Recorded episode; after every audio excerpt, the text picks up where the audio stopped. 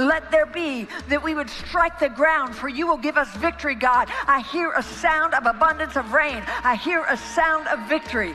I hear a sound of shouting and singing. I hear a sound of victory. I hear a sound of an abundance of rain. I hear a sound of victory. I hear a sound of an abundance of rain. I hear a sound of victory. The Lord says, It is done. The Lord says, It is done. The Lord says, It is done. For I hear victory, victory, victory, victory in the quarters of heaven. In the quarters of heaven. Victory, victory, victory, victory, victory, Salut tout le victory, monde. victory. Oui, ok madame. Ok madame, merci. Euh, salut tout le monde, bienvenue à ce sixième épisode de la balado de Fred Savard. Euh, on vient d'entendre, nous venons d'entendre une madame qui s'appelle Paula White, qui est euh, la conseillère spirituelle du président, de l'ex-président Donald Trump, télévangéliste, pentecôtiste. Euh, je vous la fais entendre parce que c'est à peu près tout ce qu'on va entendre de la campagne euh, américaine, de l'élection américaine qui a eu lieu cette semaine, parce que je suis un peu... euh, j'ai un trop plein, je dois l'avouer. Euh, nos médias sont, ont peinturé mur à mur leur temps d'antenne et leur page d'élection américaine. Évidemment, on le sait, là, je ne tombe pas en bas de ma chaise. C'est nos voisins, c'est une élection particulière, mais je trouvais que pour la balado cette semaine, ça serait peut-être du bien un peu de, de- de- faire une pause des élections américaines. Euh, je voulais qu'on entende Paula White parce que je trouve que des fois, on, quand on parle des États-Unis, on en parle comme, euh, comme des gens qui euh, connaissent bien les États-Unis parce qu'on va faire des petits voyages à la fête du travail ou à Pâques à New York ou. so- soit dit en passant, je suis jamais à New York. Je suis allé ailleurs aux États-Unis, par contre. Chicago, deux fois. Euh, Boston, euh, entre autres. Vermont, Maine. euh, bon. Mais on oublie que aux États-Unis, la religion, je dirais pas que c'est une théocratie, les États-Unis, mais reste que la religion est extrêmement importante. Puis on l'a vu le jour des élections, on a entendu ce type d'évangéliste prier, euh, invoquer euh, Jesus Christ pour que le président Tr- Trump l'emporte, ce qui explique pourquoi Trump a reçu peut-être autant d'appui. Puis là, c'est vrai que ça me fait un peu rire, de voir tout le monde ici révulser puis faire de l'anxiété parce que ça se peut que Trump revienne. Puis bon, alors, euh, faut pas l'oublier, ça. Puis euh, j'avais pas envie de, parler trop trop à travers mon chapeau et répéter ce qui s'est dit ailleurs. Fait qu'on va prendre une petite pause des élections euh, américaines. Cela dit, moi, je me suis déjà prononcé il y a deux ans hein, sur euh, ce qui allait se passer euh, cette semaine. Bon, la moitié de ma prédiction est presque réalisée, c'est-à-dire que euh, Donald Trump, euh, évidemment, euh, réfute le résultat des élections. Mais bon, la deuxième partie, les milices qui s'emparent des grandes villes et installent une dictature pour les 17 prochaines années, à date, ça regarde mal, mais tant mieux. Je suis très content que ça regarde mal.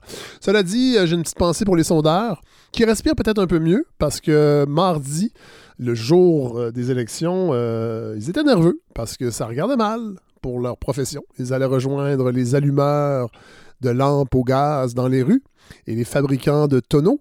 Mais, euh, non, visiblement, avec le dépouillement des votes par la poste, euh, ben, leurs prédictions tendent de- visiblement à se confirmer encore pour cette élection. Cela dit, euh, ils ont toujours raison. Puis, de toute façon, quand c'est pas le cas, c'est pas vraiment de leur faute. Surprenant, ben, vu les sondages qu'on a, qu'on a vus, que les sondages, ça marche tout simplement plus, puis que c'est plus quelque chose d'utile pour prédire le résultat d'une élection. Ben, écoutez, à partir du moment où vous avez, par exemple, la dernière élection française où tout le monde, tous les sondeurs sont arrivés pile, la dernière élection britannique, euh, la même chose, la dernière élection canadienne, la même chose. Donc, on a ici, on a eu, nous, au Québec, une erreur euh, qu'on a attribuée au sondage, celle de l'élection de 2018. Mais avec mon collègue André Blais, on a montré que c'était pas les sondages qui s'étaient trompés, c'était vraiment, pour une fois, les gens qui avaient changé d'idée euh, pendant Mm. la dernière fin de semaine. Eh ben, eh ben, c'est facile. Euh, on vient d'entendre Claire Blais, qui est la spécialiste, paraît-il, des sondages au Québec, euh, qui est interviewée par Michel Cauger à l'émission Midi Info. Et voilà, elle nous l'a dit, euh, on le saura pour l'avenir, hein, quand les médias se trompent, euh, quand les sondeurs se trompent, dans le fond, c'est pas de leur faute, c'est les gens, les maudits gens qui changent d'idée la veille du jour des élections.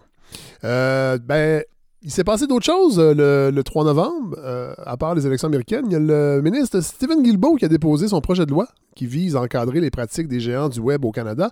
Bon, là, c'est le dépôt d'un projet de loi. Il va y avoir, j'imagine, des commissions, une commission parlementaire, ou en tout cas, on va étudier le projet. Il va y avoir des modifications, mais pour l'instant, ce qu'on sait, c'est euh, que les GAFA, euh, les, Facebook de ce monde n'auront aucune obligation de verser des redevances aux médias canadiens et québécois pour le contenu médiatique qui est partagé sur leur plateforme. Rien sur la taxation des revenus publicitaires des GAFA. Donc, on n'obligera pas euh, la publicité, euh, les revenus publicitaires à être taxés au Canada.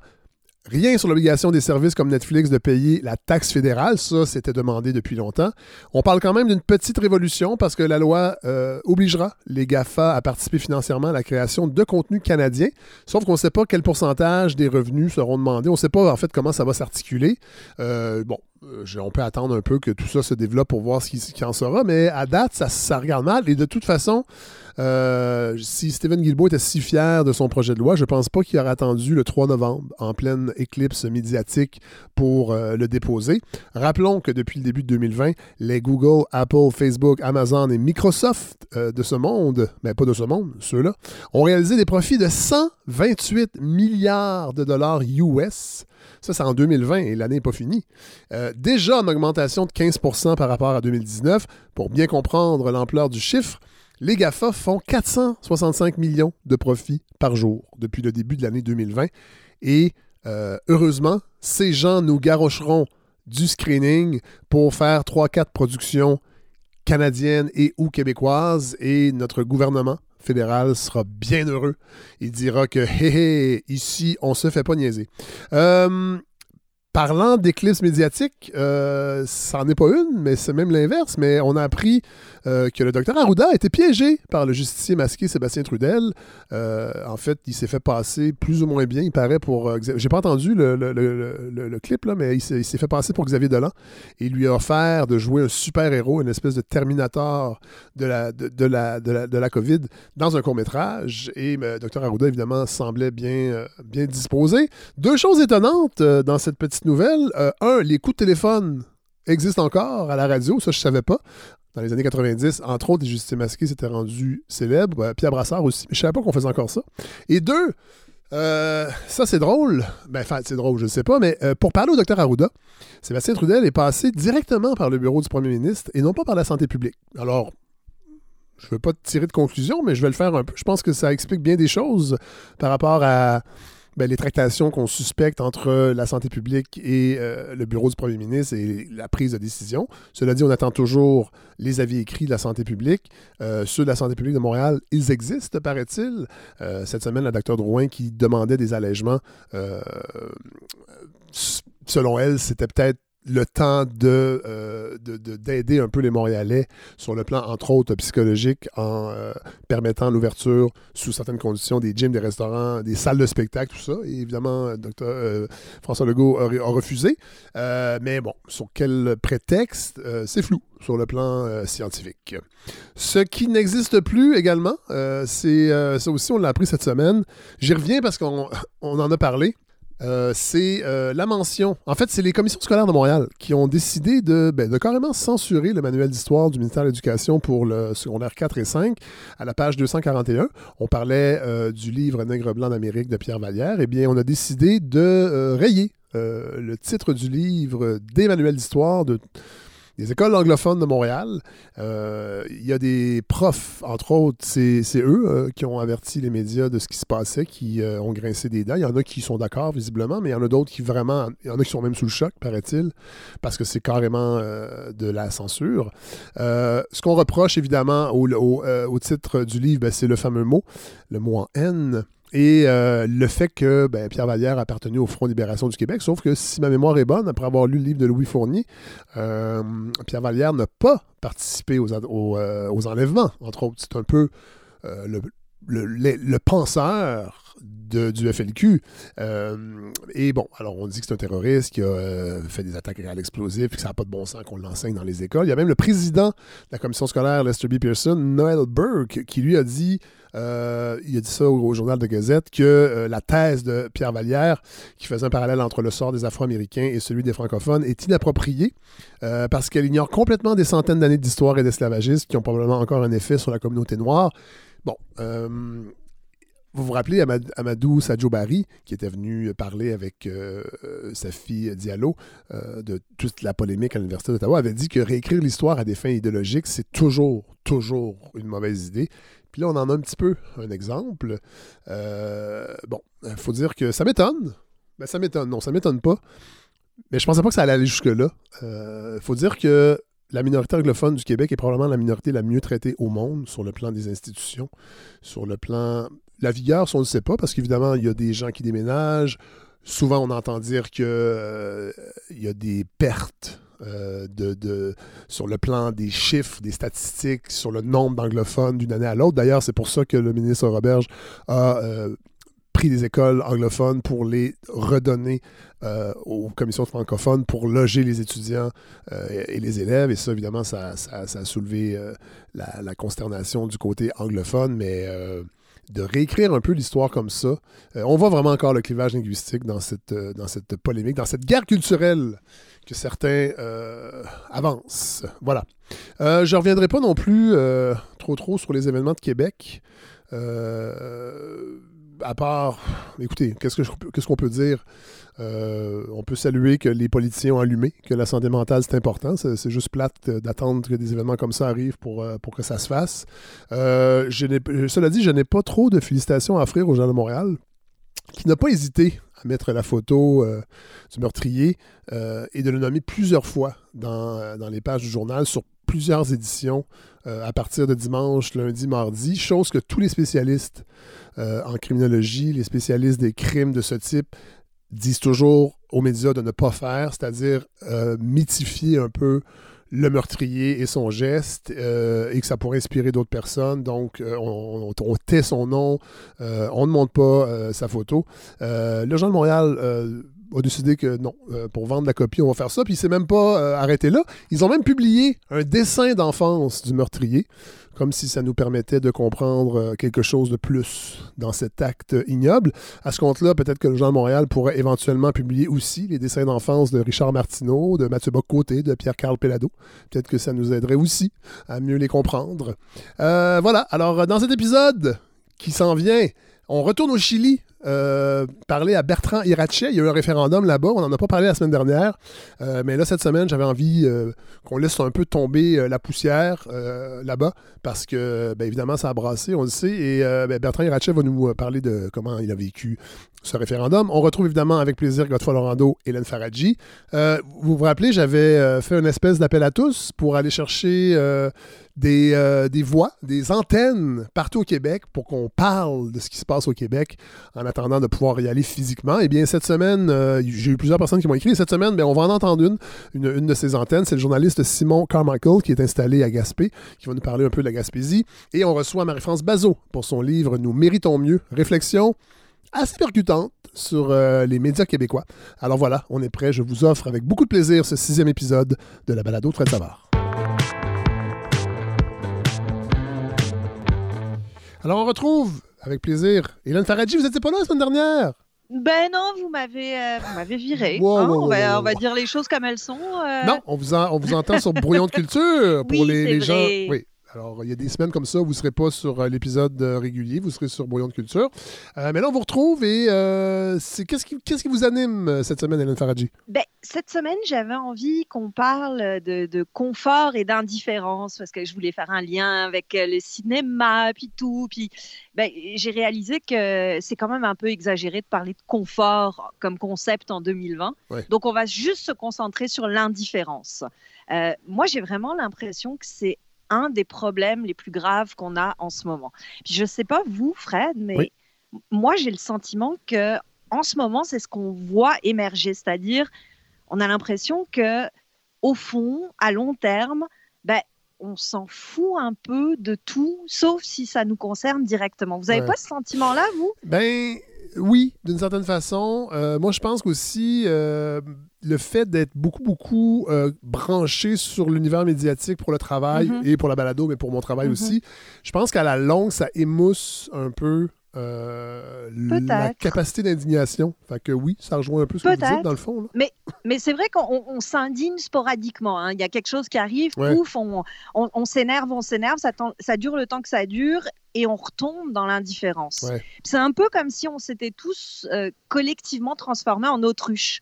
On se met la tête sous le sable, on voit rien, on n'entend rien, on dit rien, et à un moment donné, c'est trop tard. Ouais. C'est trop tard, par exemple, en Pologne. Hein. Vous Oui. savez ce qui se passe en oui, ben Pologne oui, en ce moment bah ouais, euh, on, les avait entendus, hein, pourtant, les menaces au droit à l'avortement, les Ouais. petites entailles dans le contrat, euh, les mini-interdictions, mais on se disait, bah, ça va, c'est pas en danger, c'est pas si grave. Bah, résultat des courses, les Polonaises, elles sont dans la rue parce Ouais. que leur droit à l'avortement, il a été constitutionnellement révoqué. C'est fou. par, un gouvernement, euh, par un gouvernement euh, chrétien, en fait. Ben, Ouais, oui, ouais, mais bon. d'extrême droite, mais il y a quand même Oui. cette couche-là du religieux, encore une fois. Le religieux, on Ah, s'en ben, sort ça, jamais. Là. Ça, en Pologne, euh, c'est particulièrement un, un boulet à traîner depuis très, très longtemps. Mais. C'est aussi euh, ce qui s'est passé dans la nuit de, de samedi à dimanche à Québec, qui est un exemple tragique, extrême de notre indifférence. Cette indifférence Ouais, qui Qu'est-ce que est vous dire? Non, qui est attendez, attendez, attendez, attendez. Qu'est-ce Ah que vous voulez ouais. dire par rapport à Québec, la différence? Ben, parce que Fred, ça fait, ça fait combien de temps qu'on dit que la santé mentale, Ouais. c'est pas un gadget de privilégiés qui veulent se plaindre? Depuis quand on a une journée pour la cause hein, et que rien n'a bougé parce que ben, cette journée pour la cause, c'est surtout pour se donner bonne conscience. Ça nous permet dès le lendemain de balayer la poussière sous le tapis. Et au fond, on est indifférent. C'est pas agréable à réaliser, mais c'est vrai. On fait avec ce qu'on a sous le nez rapidement et basta. Et ça suffit pas, clairement, parce que ne pas s'être soucié qu'un suivi en santé mentale soit assuré, alors que en ce moment, on le voit, la tristesse et la morosité se sont généralisées.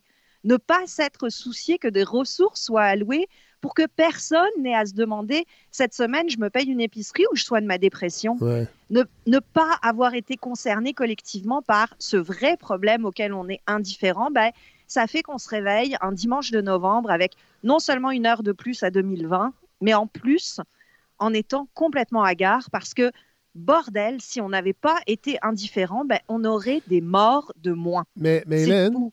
mais Mhm. vous dites, oui, collectivement, on est indifférent. Sauf que ce qui est arrivé euh, Mhm. à Québec samedi, dans la nuit de samedi à dimanche, c'est le résultat de politique aussi, de vision de nos politiciens, entre autres. Absolument. Revenons qui à la réforme Barrette, qui était une réforme qui a centralisé les pouvoirs, qui a enlevé des, des paliers des- décisionnels et qui a Mais mis. ça aussi, c'est de l'indifférence. Oui, mais qu'est-ce que- qu'est-ce qu'on peut faire collectivement? Ben, Qu'est-ce qu'on peut Parce faire? que les gens, déjà... les, les gens n'étaient pas d'accord, puis on, on- on- le, le docteur Barrette, mais c'est qu'à partir, de- à partir du moment où les politiciens n'écoutent pas ce que les gens.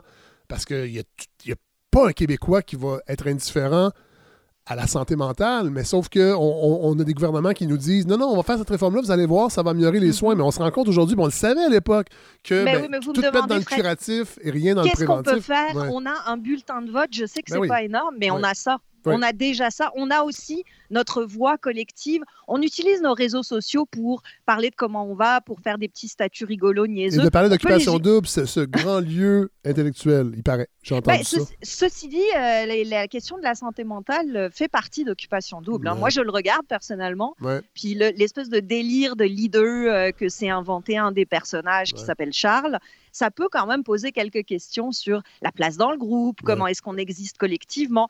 Bref, ça pourrait euh, servir à nourrir des réflexions collectives. Mais le problème, c'est qu'on attend qu'il y ait des drames pour Ben réagir. Ouais. Et ça, c'est terrible. Ouais.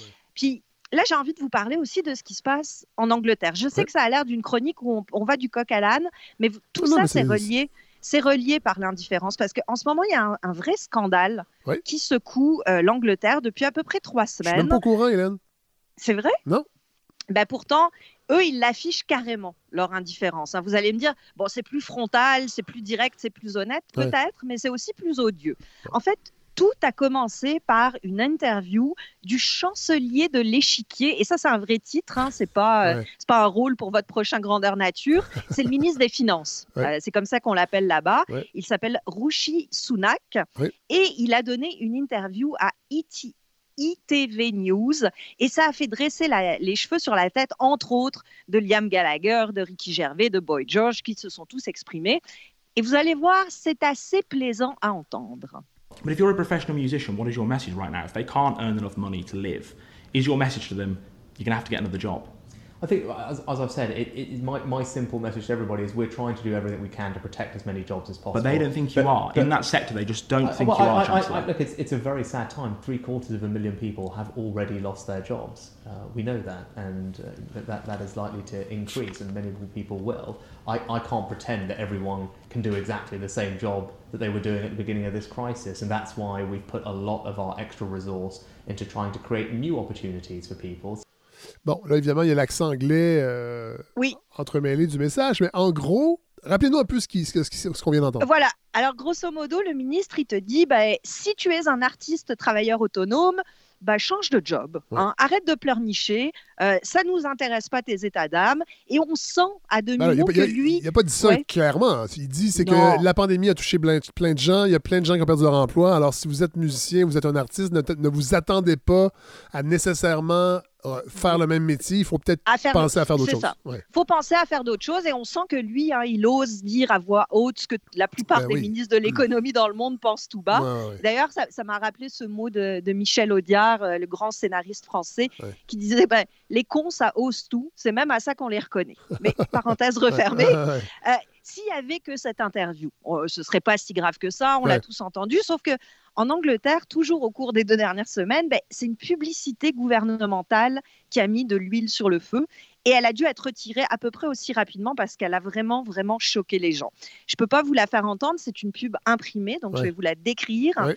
Et c'est pour un organisme gouvernemental qui permet des formations en technologie et en cybersécurité. Sur la pub, on voit une ballerine.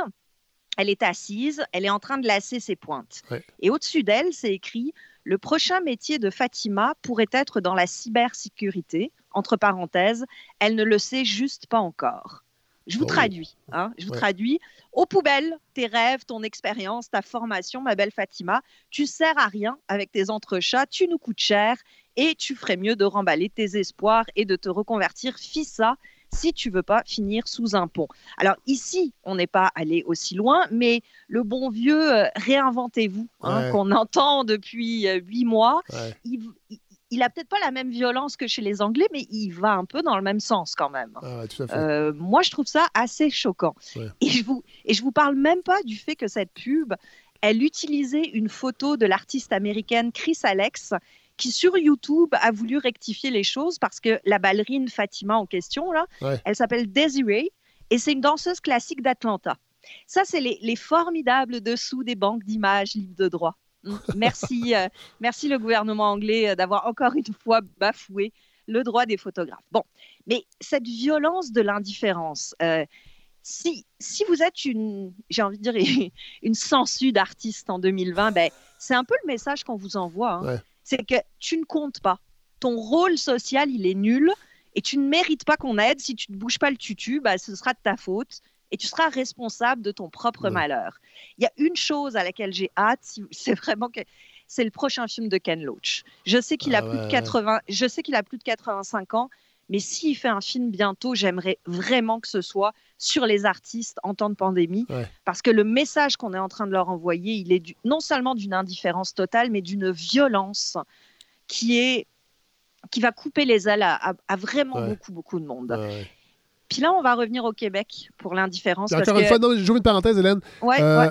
Les artistes, là, il faut, il, faut, il faut compter les gens qu'on voit, oui. Mais on- oui. il faut compter tous les gens. Ça, on l'a déjà dit ici, mais je le répète parce que moi, je, Ben je- oui. moi, je j'ai des gens dans mon entourage, les, les, les, les techniciens, les, les, les métiers qui entourent la production d'une pièce de théâtre, d'un show de danse contemporaine. Ces gens-là non plus ne travaillent pas et ces gens-là Ben vont se recycler. Et cette expertise-là, On va la On va perdre. la perdre. On va, On la, va la perdre. perdre. Ouais, oui. Et, et on se rend pas compte de tout ce qu'on va perdre avec ça aussi. Ça, c'est des gens qui travaillent pour vrai, là. C'est pas juste Oui, des écriveux de poésie, là. Pour les gens, non, mais pour les gens terre à terre, là. Non, c'est ça. pas des- ils- pas des Non, non, c'est des vrais travailleurs. ouais. Ouais, on va perdre beaucoup de choses. Mais on va revenir au Québec deux minutes parce Oui. que, bah, en matière d'indifférence, on a de leçons à recevoir de personnes. hein. On est capable d'être aussi indifférent que les autres pays, peut-être même plus. Et cette semaine, on- à part Québec, on en a eu une preuve cruelle, assez bouleversante, euh, qui nous rappelle que depuis des années, en fait, on illustre assez fièrement l'expression indifférence générale. Et on l'a su avec une vidéo d'à peu près 10 minutes. Vous en avez sûrement vu des extraits Ben oui. hein, dans les médias, Oui. beaucoup l'ont utilisé.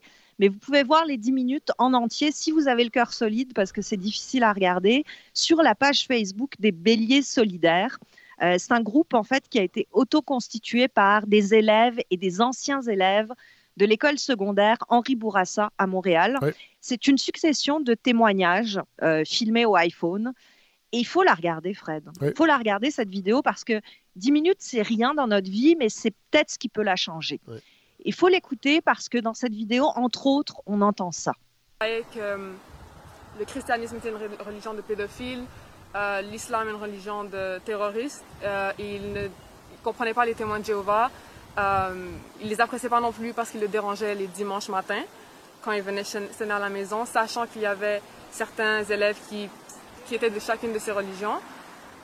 Et euh, par la suite, c'était juste une descente aux enfers. Euh, on a eu le cours sur Charlie Hebdo, où pendant 45 minutes, il a demandé à certains élèves musulmans de s'excuser. Et il fallait qu'on s'excuse pour ces événements-là de terrorisme. Il nous a traités de terroristes. Il nous a dit que c'était de notre faute. Euh, il nous a aussi dit que c'est nous qui créons des problèmes dans le monde, puis qu'on devrait que renoncer à cette religion, puis à cette mentalité. Ah, ouais. Alors voilà. euh, Ouais. On parle, bien sûr, de ce prof Ouais, Euh, prof d'histoire. qui, hein. qui- qui- qui était assez tata à- pour tout le monde. Euh, Ouais. visiblement, Ouais, là, parce qu'au début, il, y avait, il y avait des commentaires euh, imbéciles, autant sur les, la religion euh, catholique que les témoins de Jéhovah, mais visiblement, les musulmans occupaient un petit peu plus euh, le temps de, son, euh, de sa haine. Oui, il y a eu les musulmans, les noirs, les autochtones. Ouais, ouais. Il tapait sur tout ce qui bougeait. Il s'appelle Vincent Ouellette, donc prof d'histoire, ce qui est quand même. un- Moi, je trouve ça aberrant Ouais. qu'on puisse enseigner l'histoire et avoir des propos comme ça. Il a été suspendu euh, Ouais. pour le moment. Il s'est excusé eu- aussi. Il s'est excusé. Il y a Ouais. eu une enquête menée à la suite de cette vidéo-là, de cette- ces témoignages. Mais ce qui est troublant dans ces, ces témoignages d'élèves, c'est qu'ils le disent, ça a duré des années. Des années sans qu'on les entende, sans qu'il y ait des sanctions. Et ça a pris un scandale médiatique du moment pour que, bah enfin, on ne soit plus indifférent. Ouais. Mais pendant qu'on était indifférent, pendant qu'on les écoutait pas, qu'est-ce qui s'est passé avec ces jeunes? On leur a dit, en fait, on leur a pas parlé, mais sans leur parler, on leur a dit, vous ne comptez pas. Ouais. Votre souffrance, elle vaut pas la permanence d'un prof. Et moi, je l'ai vécu personnellement, Oh. cette, euh, cette indifférence à la différence. Et je peux vous dire exactement ce qui se passe pour ceux qui sont ignorés. Ouais. Alors, je vais vous raconter rapidement parce que euh, je ne veux pas faire pleurer dans les chaumières, puis j'aime pas, pas parler de moi, Ah. mais euh, je pense que ça peut éclairer quand même euh, ce que je veux dire. Alors, j'ai 13-14 ans, j'ai pas plus, et dans ma classe, à l'époque, il y a un gars qui s'appelle Jean-François. Jean-François, je sais pas, ma tête lui revient pas, ou peut-être que c'est mon nom, mais clairement, il y a quelque chose qui lui plaît pas. Et tous les jours, pendant des mois, il me dit que je dois retourner chez moi, Ouais. que j'ai pas ma place avec eux, que je suis qu'une salle arabe. Les autres élèves disent rien, les profs non plus. Et ben moi, je me sens, je me sens très seule. Mais c'est pas tant ça qui est difficile, c'est que j'ai honte. Ouais. J'ai, honte de pas être comme les autres. Euh, j'ai honte parce que euh, je légitime inconsciemment ce qu'il me dit. Parce que personne dit rien, personne le contredit, donc je pense que c'est vrai. Je pense que c'est normal. Puis je m'enferme de plus en plus. Puis mes notes commencent à dégringoler. Ah ouais. Et je dis toujours rien. Personne dit rien. Et il a fallu que mes parents se posent des questions et m'en posent à moi. Puis je me souviens plus comment, mais je leur ai raconté. Je leur ai dit. J'avais peur qu'ils me croient pas, mais j'ai de la chance d'avoir eu, d'avoir des bons parents. Et dans la seconde, ils ont pris rendez-vous avec la directrice de l'école. Et c'est là que l'histoire, elle devient croquignole. Parce que la directrice, elle a écouté patiemment mes parents. Et à la fin, elle leur a dit, ben non, Ça n'existe pas dans mon école, ça. Ça n'existe pas. Puis moi, avec euh, ma honte, avec mes notes sous la moyenne, je commence à me dire, ben, ça doit être moi, ça doit être Euh. moi qui suis folle, moi qui comprends mal, qui me fait une montagne d'un détail. Puis encore une fois, j'ai de la chance parce que j'ai des bons parents et eux, ils m'ont pas lâché. Eux, ils n'ont pas été indifférents. Ouais. J'ai cha- j'ai changé d'école. Ça a été la seule C'est fou, solution pareil. ça n'existe pas dans mon école. C'est ça qu'elle leur a dit. Puis c'est ça que ça fait l'indifférence, Fred. Ça rend honteux de qui on est. Ça coupe les ailes et ça tue l'envie de s'exprimer, parfois même d'exister dans les cas les plus graves. Et on ne peut pas se permettre de faire ça aux jeunes. C'est eux qui sont censés nous sauver. là. On est dans la merde en ce moment, puis c'est Ouais. eux qui vont nous sauver si on les laisse tranquilles, si on les écoute, si on leur est pas indifférent. Et là, j'en reviens euh, à mon bon vieux cinéma. Parce que maladroitement, j'ai plugué le confort et l'indifférence Oui. au début de ma chronique. Euh, mais c'était pas complètement par hasard parce que ben, ce film de Denis Arcand, il commence par une citation. Oui. La citation qui ouvre le confort et l'indifférence, c'est Les hommes préfèrent toujours subir des malheurs supportables plutôt que de se redresser et abolir les formes de gouvernement auxquelles ils sont accoutumés. Ouais. L'indifférence, Fred, ça crée de l'accoutumance. Et ça, ça endort, ça anesthésie. Et on n'a pas le droit de s'accoutumer. Il faut non seulement qu'on écoute, mais il faut qu'on soit indigné. Il faut qu'on râle plus fort et plus gros que ceux qui nous agressent, parce que en bout de ligne, Fred, ben, c'est notre survie qui est en jeu. Wow, merci, Hélène. Vraiment. Désolée, j'étais dark. Ah, pas du tout, du tout, du tout, du tout. Ça prend ça. À un moment donné, on peut pas toujours rire. Non, À un moment donné, là. faut pas, faut pas toujours rire. Et Puis- la, la, la, la, la- la belle chose là-dedans, Hélène, c'est que vous avez quitté aussi non seulement l'école, mais la France. Et Ah on oui. profite de ça aujourd'hui. c'est incroyable. Oui, ça Alors- c'est venu plus tard, mais je vous rends- j'en ai, j'en ai plein ma besace des petites histoires racistes Ben, on- euh, de France, si on, vous voulez. on va y revoir. Oui, vous, vous- vous devez en avoir au Québec aussi, mais on, on y reviendra. Euh, Hélène, merci vraiment beaucoup pour cette chronique. Merci Fred.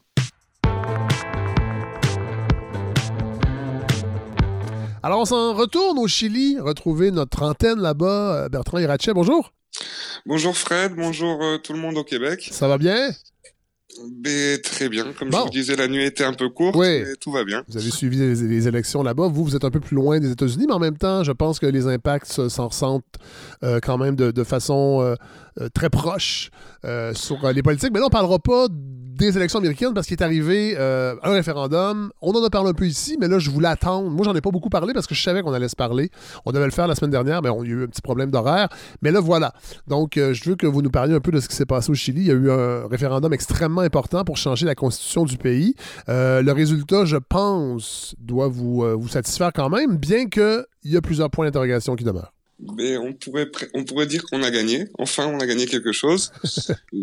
Ça a été une victoire de 78,30% en faveur de- du changement de la Constitution. Constitution qui datait de 1980 de la, de la dictature de Pinochet, euh, faut quand même le dire, et les pouvoirs et les élites en place sont un peu le reliquat de cette dictature-là, faut quand même le dire, là, même si Pinochet est décédé. Et bon, Euh, alors, euh, Enfin, alors, alors c'est la population qui a gagné. Pinochet est décédé dimanche dernier quand euh, sa, sa constitution a Voilà, disparu. voilà, voilà. C'est ce, ce qui se commente ici, qu'il est vraiment mort à ce moment-là. Ouais. Euh, faut savoir que la, la constitu- le, le vote en 1980, il a été fait, ça se commentait là, pendant les élections la semaine dernière, avec des- certaines personnes qui, qui avaient vécu ça. Ça a été un vote qui a été fait avec des militaires qui, qui avaient les mitraillettes sur- devant les urnes. Ouais. Dans les, littéralement dans les bureaux de vote. Ça a été un, un référendum qui, où la constitution a été votée sous la menace. Là, c'était pas le cas, euh, le- ça n'a pas été le cas il y a, il y a deux semaines. Euh, heureusement que non. Il y a eu, il y a eu malheureusement quelques tensions euh, pendant la campagne. En particulier, on a pu assister à, à une protection systématique de la part de la police et des militaires des, des marches en faveur de des personnes qui étaient contre la En fait, le la- changement de constitution. En fait, c'est ça, les marches pour le statu quo. Mais si vous voulez, tous les samedis, il y avait des marches. Donc le, le- ceux qui étaient contre, qui étaient en- pour le statu quo, ils étaient protégés par la police, et ceux qui étaient contre étaient réprimés. Ouais. Donc c'est un contraste assez bizarre parce qu'en en direct à la télévision, on pouvait, on pouvait voir les deux, les deux positions Ouais. très différentes euh, des forces de la police qui sont censées être neutres, si Ben vous oui. voulez. Ouais, mais on peut, on peut deviner que c'est pas le cas. On a eu aussi une manifestation, donc il y a eu aussi un retour des manifestations quelques semaines avant le, le référendum. Oui. Euh, les, les, manifestations sur la place, et en particulier une qui a été très violemment réprimée, où un, où un jeune de 16 ans a été lancé d'un pont de 8 mètres par un policier. Ah ouais. Mon Dieu, Il c'est faut, quand même incroyable. Et ça, préciser- il faut quand même, excusez-moi Fred, mais il faut quand même préciser qu'au moment de la formalisation, donc quand le, procureur a, a accusé le, le policier, Oui. Elle a été obligée de reformaliser quelques jours après tout le groupe de policiers parce que sur les images apparaissait un autre policier avec un couteau de cuisine de 30 cm euh, derrière le policier qui avait qui a jeté le jeune du pont, ce qui laisse à penser que la, que la police avait reçu des ordres très clairs de réprimer très violemment cette Et ça, a- bon, et ça, vous quand- parce que là, on s'est parlé l'an dernier. euh, on- en fait, on s'était parlé euh, pour parler de la- la- du début de la COVID au Chili, mais avant ça, on s'était parlé aussi des manifestations, de l'agitation sociale, euh, entre autres avec l'augmentation du prix du transport en commun, qui a été le, le- le- le déclencheur, en fait, de, de- des manifestations. Et, et vous nous le disiez, c'est, ce que vous témoignez est incroyable, c'est-à-dire que les, les- les autorités policières étaient extrêmement violentes envers les manifestants. Donc, ça s'est pas amoindri. Euh, en fait, est-ce que ça a été un peu la, même violence ou quand même les forces policières ont pris le pouls un peu de la population et ont bien vu, on voit avec le résultat que c'était pas du tout euh, mitigé. Les gens voulaient du changement. Mais est-ce que la police euh, a été très rigide par rapport à ça? Euh, il y a eu absolument aucun changement, c'est-à-dire que le chef de la police, responsable de tout, de tous les problèmes de- depuis l'année dernière, est encore en place. Le grand problème de cette police, c'est surtout, en plus de cette violence, c'est son autonomie, on pourrait dire. C'est-à-dire que personne ne la contrôle aujourd'hui, cette Ah ouais. police. On vit, on vit en plus depuis dix mois dans un état d'exception constitutionnelle, c'est-à-dire que les, les, les- le pouvoir est transféré aux chefs militaires, c'est-à-dire que c'est des généraux qui sont, qui sont responsables de toutes les régions au Chili. OK. Mais ça, est-ce que ça vous inquiète, justement, que. Parce que là, la population a demandé un changement de constitution, mais est-ce que les pouvoirs en place, est-ce que, est que le président euh, va, va- va accepter ce verdict-là et va, effectivement, apporter des changements à la constitution? Enfin, plus que l'accepter, ils essaient de, de s'en emparer politiquement, c'est-à-dire de faire croire que c'était une, une idée, une idée, une partie, une idée à eux, une Ah partie de leur programme. OK. C'est ce qui nous ramène aux États-Unis à la post-vérité, si vous voulez. Ouais, ouais. Et, comment ça se manifeste? Euh, ça se manifeste avec un presque un es- une sorte de déni des résultats, c'est-à-dire que les résultats sont acceptés, mais en même temps, le, les, ceux qui ont perdu, c'est-à-dire les représentants de la droite, pour, pour dire vite, sont en train de présenter toute une liste de représentants euh, constituants pour essayer de, de truquer le, le jeu, si vous voulez. Oui, parce que là, il faut l'expliquer. Euh, Il y avait euh, deux questions euh, au référendum. La première était voulez-vous une nouvelle constitution? Et la deuxième était quel type d'organe doit refaire la constitution? Et ce qui a été établi, ça allait être une assemblée constituante. Et là, évidemment, euh, une, une assemblée euh, instituante, euh, constituante intégralement élue. Là, je ne veux pas rentrer dans les technicalités politiques parce que c'est quand même complexe. Non, c'est c'est une constitution. Alors justement, il y, a, y a- il y a quelque chose de technique. C'est une constitution constituante, en sachant que dans la rue, quand il y avait des manifestations, le- l'unanimité était pour une assemblée constituante. OK. Ce qui n'est pas pareil. Donc, donc, on sort... déjà, à la, déjà à la base, il y a, y a quelque chose qui, qui, qui tourne pas rond et qui, il y a un sauvetage politique quelque part. Oui, c'est ça. Au, au Le- début, au le début, peuple dans la rue voulait ça plus large. Voulait que ça soit le peuple qui, qui écrive la constitution. Ah ouais. Ils nous ont obligés à voter pour une constitution constituante, c'est-à-dire un groupe qui est censé être représentatif, mais qui par le système de suffrage ne risque absolument de pas l'être. Ah ouais. Donc, il y a, si vous voulez, dans le jour où a été décidé le changement constitutionnel, il y a une toute petite ligne dans l'accord de, pour la, la nouvelle constitution qui dit que le suffrage des, des, des, des délégués sera fait par, sur le même suffrage que les députés. Oh. C'est-à-dire est-ce que ça qu'on rentre ça- dans, un, dans, dans, un, dans un trucage mathématique qui Ah, favorise ouais. systématiquement les partis en place. Donc, ça vous inquiète, ça? Ça m'inquiétait avant, si vous voulez. Après le résultat, l'énorme majorité nous donne une marge de pression. C'est-à-dire que là, quand même, la bonne nouvelle, ils sont en train de, de, de d'être d'accord pour la, la, représentation des peuples indigènes, des peuples natifs, ce qui était ce qui, ce qui était un ce qui était un grand débat avant le avant le, le référendum. Aujourd'hui, on vient d'apprendre qu'il y a 24 sièges qui seront qui seront réservés aux peuples originaires. Okay. C'est une grande grande avancée ici et on et on aura aussi normalement une une, une assemblée euh, qui sera paritaire. Ce serait la première assemblée paritaire constitutionnelle au monde. Wow, quand même. On a quand même gagné quelque chose. Oui, voilà, il y a quand même une, une, une, prise en compte de la volonté populaire. Euh, à partir de maintenant, euh, Bertrand Irachet, quelles seront les grandes étapes là, qui, euh, qui vous attendent au Chili pour, euh, pour la suite des choses? Mais si vous voulez, on rentre dans une année très chargée en élections. Comme il y a eu le retard à cause de la pandémie, au mois de mars, nous allons voter donc pour les délégués de la, de, de la, de la Constitution. Oui. On va voter pour les maires, on va voter pour les gouverneurs.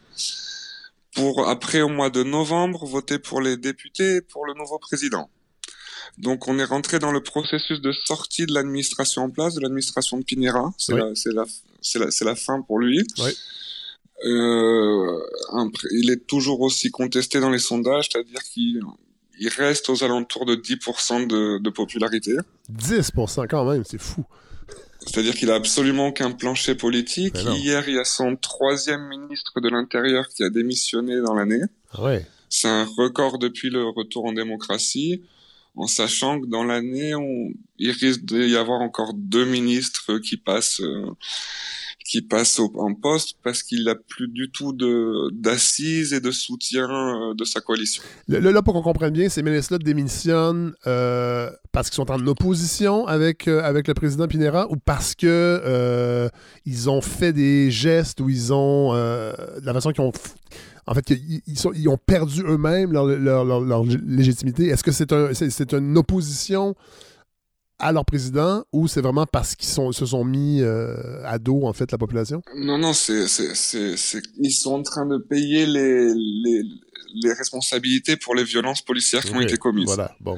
C'est-à-dire que le ministère, le ministre de l'Intérieur qui a démissionné hier, et c'est directement lié au jeune qui était, Oui. qui, qui est, sau- qui, a été- qui est tombé du pont. Qui est, il faut savoir que, que quand il est tombé du pont, ça a été filmé en direct, et que Ah, tous les oui. médias officiels en Chili ont dit qu'il était tombé, alors que tout le monde a pu voir qu'il avait été poussé. Ah ouais. Euh, il est en train de payer les conséquences. Il y a Ouais. toujours 2000, il y a toujours 2000 personnes qui sont considérées comme des prisonniers politiques au Ouais. Chili. Ouais. Euh, hier, il y a un cas il y a deux personnes qui sont des cas emblématiques qui ont été libérées innocentes et après un an de prison préventive, qui étaient accusées d'avoir brûlé le métro alors Ouais. que il a été prouvé que c'était euh, la police qui avait qui avait édité les vidéos pour les accuser, et qu'ils étaient absolument innocents.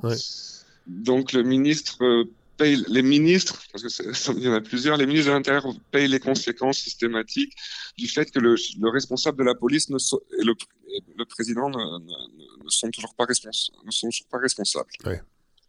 Comme les députés ne peuvent pas toucher ni le président, vu que c'est un système hyper présidentialiste, Oui. ils ne peuvent pas toucher le chef de la police parce que les, les forces de l'ordre, et les forces armées au Chili sont, depuis le retour à, depuis la dictature, sont, sont autonomes Ah d'une certaine façon. C'est-à-dire qu'au Chili, on ne sait pas combien il y a de, il y a de policiers qui travaillent, on ne sait pas combien ils gagnent.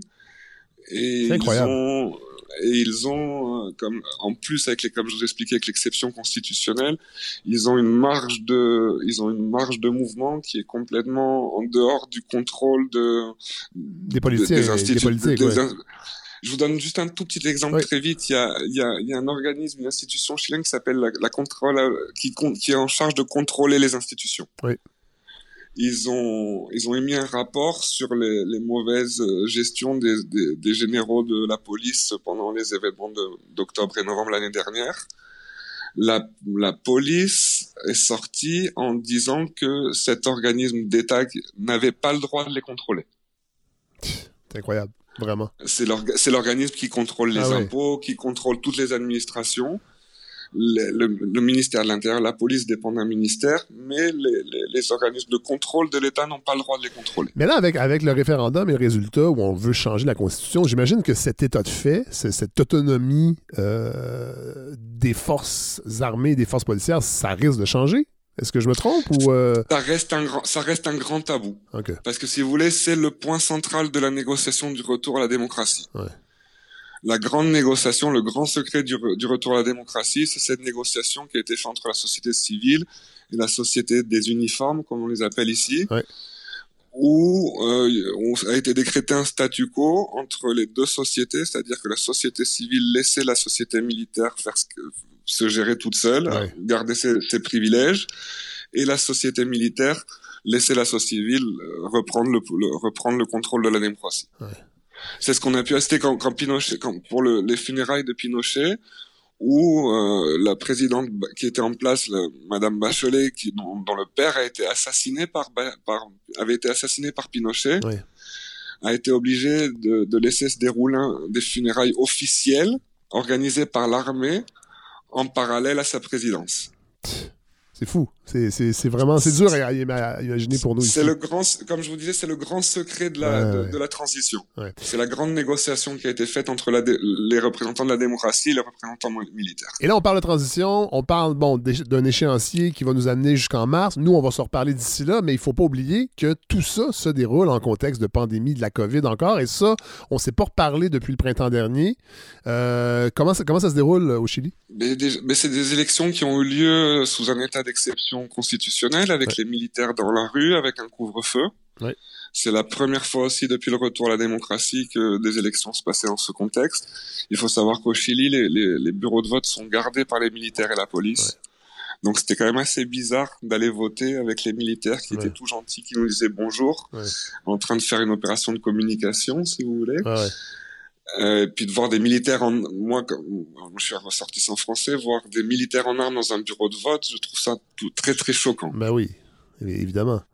Mais, mais, mais le contexte pandémique, lui, est-ce qu'il est, qu'il est encore. euh, est-ce qu'on. On- le contexte pandémique il est un peu en pause en sachant qu'on est rentré dans, dans, dans ce- on est en- dans l'hémisphère sud donc on est en, en on est en train de finir le printemps rentrer dans l'été Ah ouais, ok. donc apparemment il y a il y a beaucoup bon il y a beaucoup moins de tests qui sont faits Euh, donc il y a une diminution des cas et on pourrait penser que les cas sont moins graves donc et puis que- et puis surtout que l'économie est devenue complètement prioritaire. On ne sait pas trop, en fait, euh, où, vous en êtes par rapport au nombre de cas, par rapport à. Mais ça, ça a été le grand problème de, de la pandémie, c'est-à-dire que aujourd'hui le ministère de la santé, les deux ministres de la santé qui ont été au pouvoir pendant cette pandémie sont sont sont en procès, ont plusieurs procès Ouais. Euh, pour avoir caché les chiffres, pour avoir euh, pour avoir pour avoir pour des faux contrats qui ont été établis pour Ouais. des, des établissements sanitaires qui n'en étaient pas, etc., etc. On Ouais. assiste à une suite de démissions de, de responsables du ministère de la santé parce qu'il y a la Cour suprême qui les oblige à, qui est en train de les obliger à, à- à rendre à la justice des courriers, des courriels qui veulent pas, qui veulent pas rendre parce qu'apparemment ils les accusent. Oui. Et on pourrait parler de l'anecdote que les, les- bureaux du ministre de la Santé qui contiennent les ordinateurs qui contiennent ces courriels ont été dévalisés il y a trois semaines. Incroyable. Bon, ben, Bertrand Hirachet, je pense qu'on aura plusieurs rendez-vous euh, qui s'en viennent. Euh, on, pourra, on pourra vous reparler pour suivre la situation. Merci d'accepter de, poursuivre votre collaboration avec nous, d'être notre, notre antenne au Chili. Euh, et on va suivre ça de près et on va vous on va se reparler quand les, Écoute- les- les événements l'imposeront. Encore une fois, Fred, c'est moi qui veux vous remercier parce que euh, on est dans, on est dans un petit pays un peu. je crois que c'est vraiment essentiel, que c'est vraiment, c'est vraiment bien que que qu'on ait que que vous nous écoutiez comme ça et que vous nous, vous nous souteniez comme ça. J'ai eu pas mal de de de, de feedback de, de gens du de, gens du Québec Ouais. qui qui qui m'écrivent après pour avoir plus d'informations sur la situation du Chili et de sentir ce, ce soutien international. Je pense que c'est très important.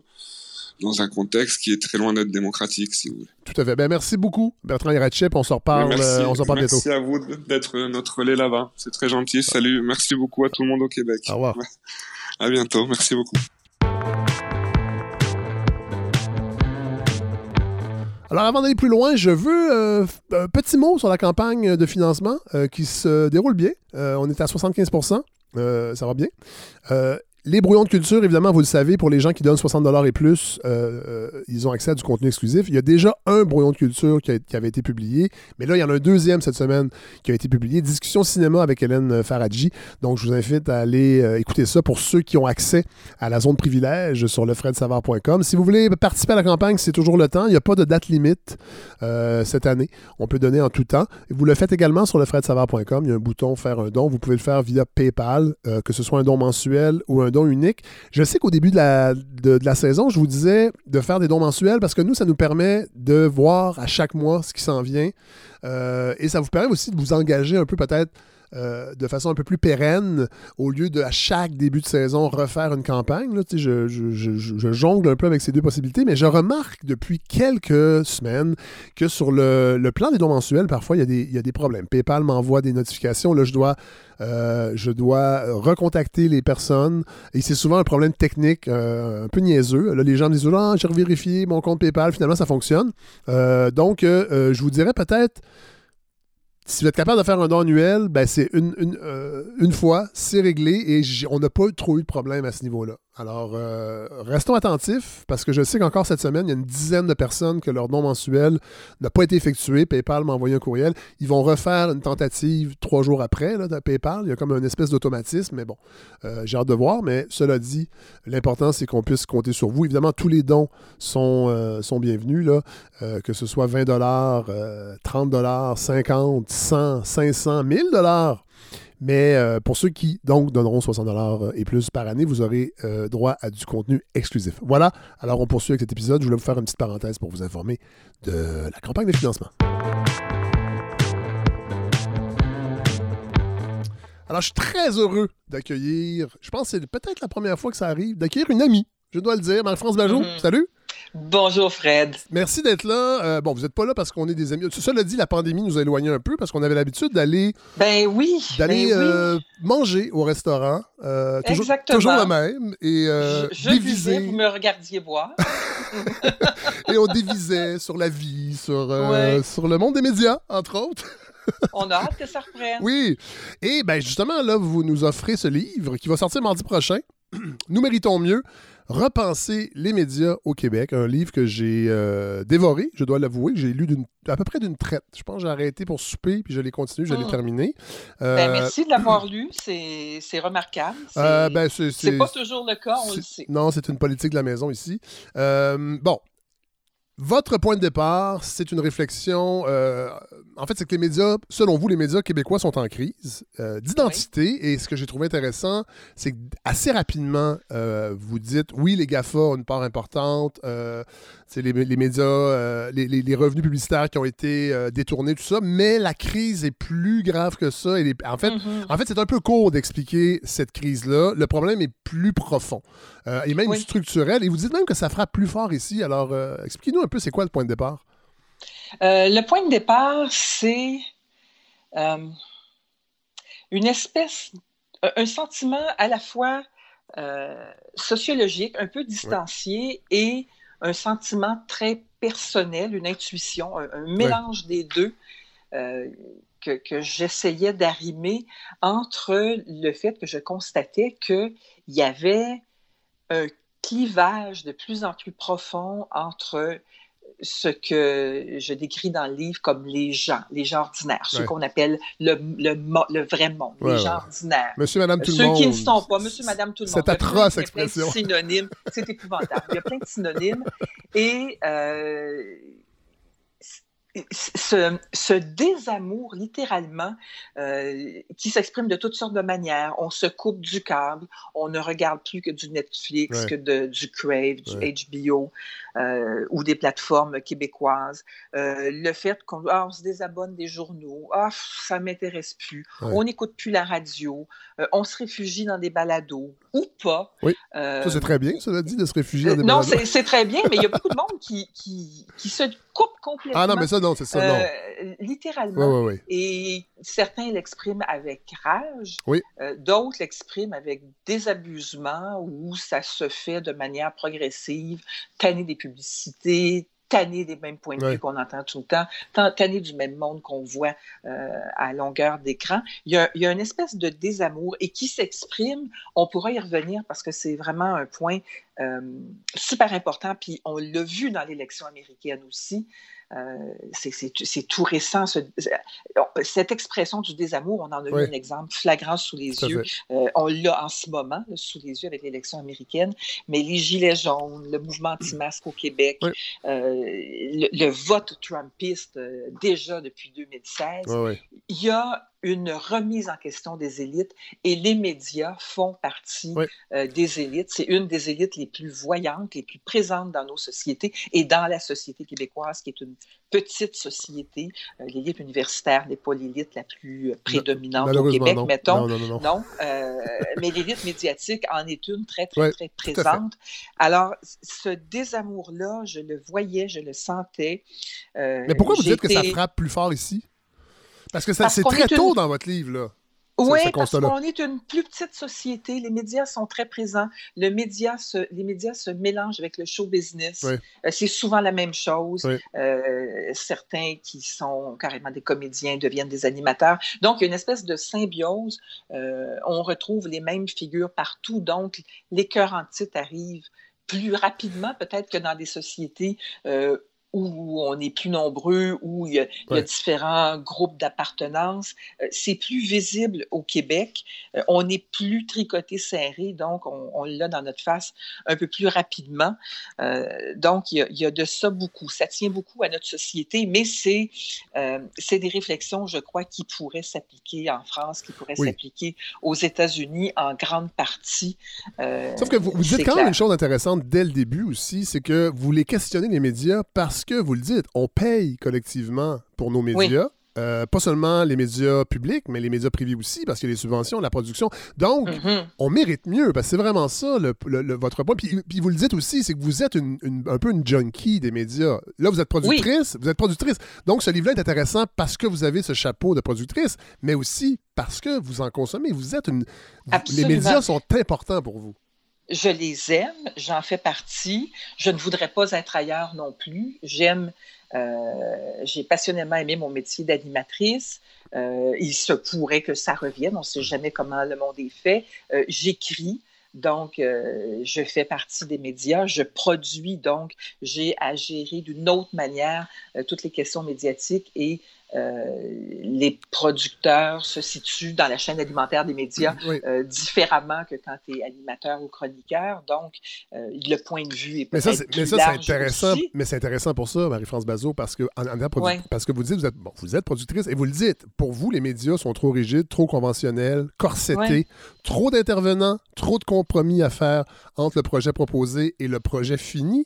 Et ça, c'est pas une impression. Vous êtes productrice, vous le savez. Puis moi, je le sais aussi parce que je fais un peu de télé, entre autres, avec cette année-là. Puis je vois aussi sûr, la présence du diffuseur, mais dans la gestion presque Ouais. quotidienne d'une émission. Presque quotidienne. Ouais. Euh, quotidienne. Oui. J'enlèverais le presque. Mais non, non, absolument. c'est un problème, et ça. devenu, et je l'ai, vu se manifester de plus en plus, euh, à la fois comme animatrice puis comme productrice de, de Bazo TV. Oui. Euh, ça n'a ça pas toujours été pour tout le monde, je pense, euh, en télévision, ça n'a pas toujours été comme ce l'est rendu en ce moment, Ouais. où les producteurs, les, les, les- diffuseurs. les diffuseurs sont très, très, très, très près du produit euh, au day by day. Ouais. Euh, et je ferai une différence, toutefois, j'ouvrirai une parenthèse, mais on va la refermer rapidement, Fred, mais je ferai une différence entre l'écrit, la radio Oui, oui, oui. et la télévision. Euh, à l'écrit, je pense que les, les, les- les journalistes ou les reporters peuvent écrire pas mal euh, sans intervention Oui, trop tout de leur rédacteur en chef. En radio, on sait ce que c'est. Euh, Il y a- il y a une plus grande les- liberté Les chefs de contenu sont quand même présents, plus présents qu'ils ne l'ont euh, déjà été, mais il y a une liberté. On peut proposer un projet et il peut être accepté Oui. directement. En télévision, entre l'idée de départ et le produit qui sera en ondes, si jamais il se rend, Oui. il y a souvent deux ans. Oui. Deux ans au cours desquels euh, il y a travail, retravail, pilote, euh, changement de chargé de projet. 300 euh, réunions. 300 réunions par année au moins. Euh, et, et, entre le produit de départ et le produit fini, souvent pour le mieux du projet d'ailleurs. Oui. Euh, si vous aviez vu ce qui était Il y a du monde à Metz au départ Oui. et ce que c'est devenu, euh, merci aux diffuseurs. Il paraît, paraît qu'au départ, c'est. Christian Bégin, l'animateur. oui. Mais il y, y y a vraiment. C'est un comédien. beaucoup- oui, effectivement. Effectivement. Il y a eu beaucoup de, de réunions, de, de suggestions, de changements, d'améliorations, Ouais. de compromis aussi. Ouais. Euh, tout ça, ça fait un show de télé quand il est accepté. Donc, euh, à tous les étages, il y a du monde qui met son, qui met son grain de sel et puis euh, c'est beaucoup plus... cette dynamique-là, Ouais. qui n'est pas très dynamique souvent, elle est beaucoup plus présente dans le monde euh, de la télé. À l'inverse, il y a les balados qui sont du, des émissions free range, comme on dit, des poulets Oui. free range. Oui. Ça pousse tout seul dans la nature. Oui. Euh, il y a peu de c'est un terrain de jeu. C'est un terrain de jeu terrain de jeu extraordinaire. formidable. Oui. Et c'est pas pour rien. Et j'y reviens souvent, je me rends compte dans les entrevues, je l'ai dit un peu dans le livre, mais j'y reviens souvent. Euh, c'est pas pour rien, je pense, que les, les, auditeurs, les téléspectateurs Ouais. changent de médias puis s'en vont vers les balados, que les citoyens s'en vont vers les balados, c'est que chacun peut trouver une niche où euh, il se reconnaît, peut trouver un produit qui fait son affaire, peut trouver une réflexion qui le fait avancer. Alors que, ben c'est ça, on revient au fait que c'est beaucoup plus corseté euh, dans les médias traditionnels et, et particulièrement la télé, pour prendre un exemple extrême. Mais euh, c'est pas pour rien que les balados ont ce succès-là. Puis moi, ça me dit que les gens sont curieux, qu'ils ont envie de choses différentes et puis qu'ils vont les trouver là où elles, le- où elles sont. Oui, parce que vous le dites, les médias, en tout cas, votre- vous, votre rapport aux médias, vous trouvez que les médias devraient, puis là, on parle de la télé, entre autres, parce que la télé, il faut quand même le dire aussi, a eu un- a une importance au Oui. Québec euh, dans sa, son rapport à- soi. Oui, oui, historiquement. Euh, Radio-Canada, entre autres, euh, Ouais. mais pas juste Radio-Canada, mais pour l'identité québécoise. Et on a un rapport avec la télé. Aussi, on a, des, on a des écrivains qui ont écrit pour la télé tôt dans l'histoire de la télévision. Roger, Oui. Roger Lemelin, entre autres, Claude-Henri Grignon, c'est encore le cas aujourd'hui. Peut-être moins Mhm. qu'ailleurs, par exemple. Si on regarde des séries américaines, ou souvent, en tout cas, c'est des... Ouais. Bon, bon, là, dans votre livre, vous identifiez aussi, parce que vous voulez revenir un peu à... Vous aimeriez que les médias soient un, un- un- un- un- un miroir de la société. Et là, pour l'instant, ça ne l'est pas. Il y a une espèce de dichotomie. Entre autres, un des problèmes que vous identifiez, c'est, moi, ce que j'appelle le syndrome gagnant à vie. C'est-à-dire certains Mm. animateurs ou comédiens qui deviennent les préférés des diffuseurs Ouais. et, et qui, là, vont se voir confier plusieurs projets, et ce, pendant des années, Ouais. bons ou mauvais, performants ou non. Euh, et ça finit par euh, donner un miroir un peu déformant de la réalité. Exactement. Il y a des gagnants à vie, puis il y a des saveurs du mois ou de l'année. Oui. Et on le sait très bien, on se voit proposer. euh, certains se feront imposer des animateurs, d'autres se font proposer des animateurs. Puis tu veux que ton projet marche, donc tu écoutes le diffuseur. C'est ce que vous appelez tu- les, compromis. C'est des compromis. Ouais, voilà. Absolument. Ouais. Et qui parfois sont, sont très porteurs, sont très fun, mais fondamentalement, ou comme producteur, ou comme téléspectatrice, tu te dis, mais j'ai envie de diversité. J'ai envie d'autres mondes. Et l'autre monde est là. Il existe. On le sait, on en rencontre en entrevue, on fait des articles sur ces personnes-là, euh, on parle avec eux, euh, on le sait. Il y a un manque fou de diversité dans nos médias. Et par diversité, en ce moment, on, on a réduit euh, diversité ethnique. Oui. Diversité, maintenant, est synonyme de diversité ethnique. Mais moi, je pointe toutes les diversités. oui, c'est ça, c'est intéressant dans votre livre. diversité ethnique, Oui. la diversité d'âge, que tous les âges se côtoient au sein d'un même média, mais même dans une émission. Euh, les diversités corporelles, c'est un grand combat actuellement mené euh, par certaines. J'ajouterais diversité d'opinion. Euh, très souvent, les, les- les diffuseurs euh, ou les éditeurs en presse écrite représentent un courant d'opinion, vont se targuer chacun, vont dire euh, Ouais, mais j'ai différentes voix Oui. qui écrivent leurs opinions. Mais on sait que la, la ligne éditoriale du média Est bien va dans direction? Elle est très bien intéri- bien intériorisée. Et Ouais. quand il y a une voix discordante, c'est pour mieux mettre euh, en valeur leur la ligne éditoriale. Et je dirais diversité de classe sociale. Comment ça se fait Ouais. qu'on voit tout le temps, tout le temps les mêmes élites? Et ça, ça nous ramène, euh, ça nous ramène euh, au phénomène de la CAQ, ça nous ramène euh, au phénomène de Trump. Et les deux sont très différents. Là. Je ne veux pas du tout dire que, les, que la CAQ est, Non, non, non, mais- mais- mais ça n'a rien à voir. Mais c'est vrai qu'il y, y a des points de. Il y a des petites ressemblances quand même. Euh, les Gilets jaunes, euh, le printemps dernier, et puis dans leur grosse année où on a entendu parler en France, euh, avaient un point fort intéressant. Nous ne sommes pas dans les médias. Et non seulement nous ne sommes pas dans les médias, mais il n'y a personne qui parle pour nous dans les médias.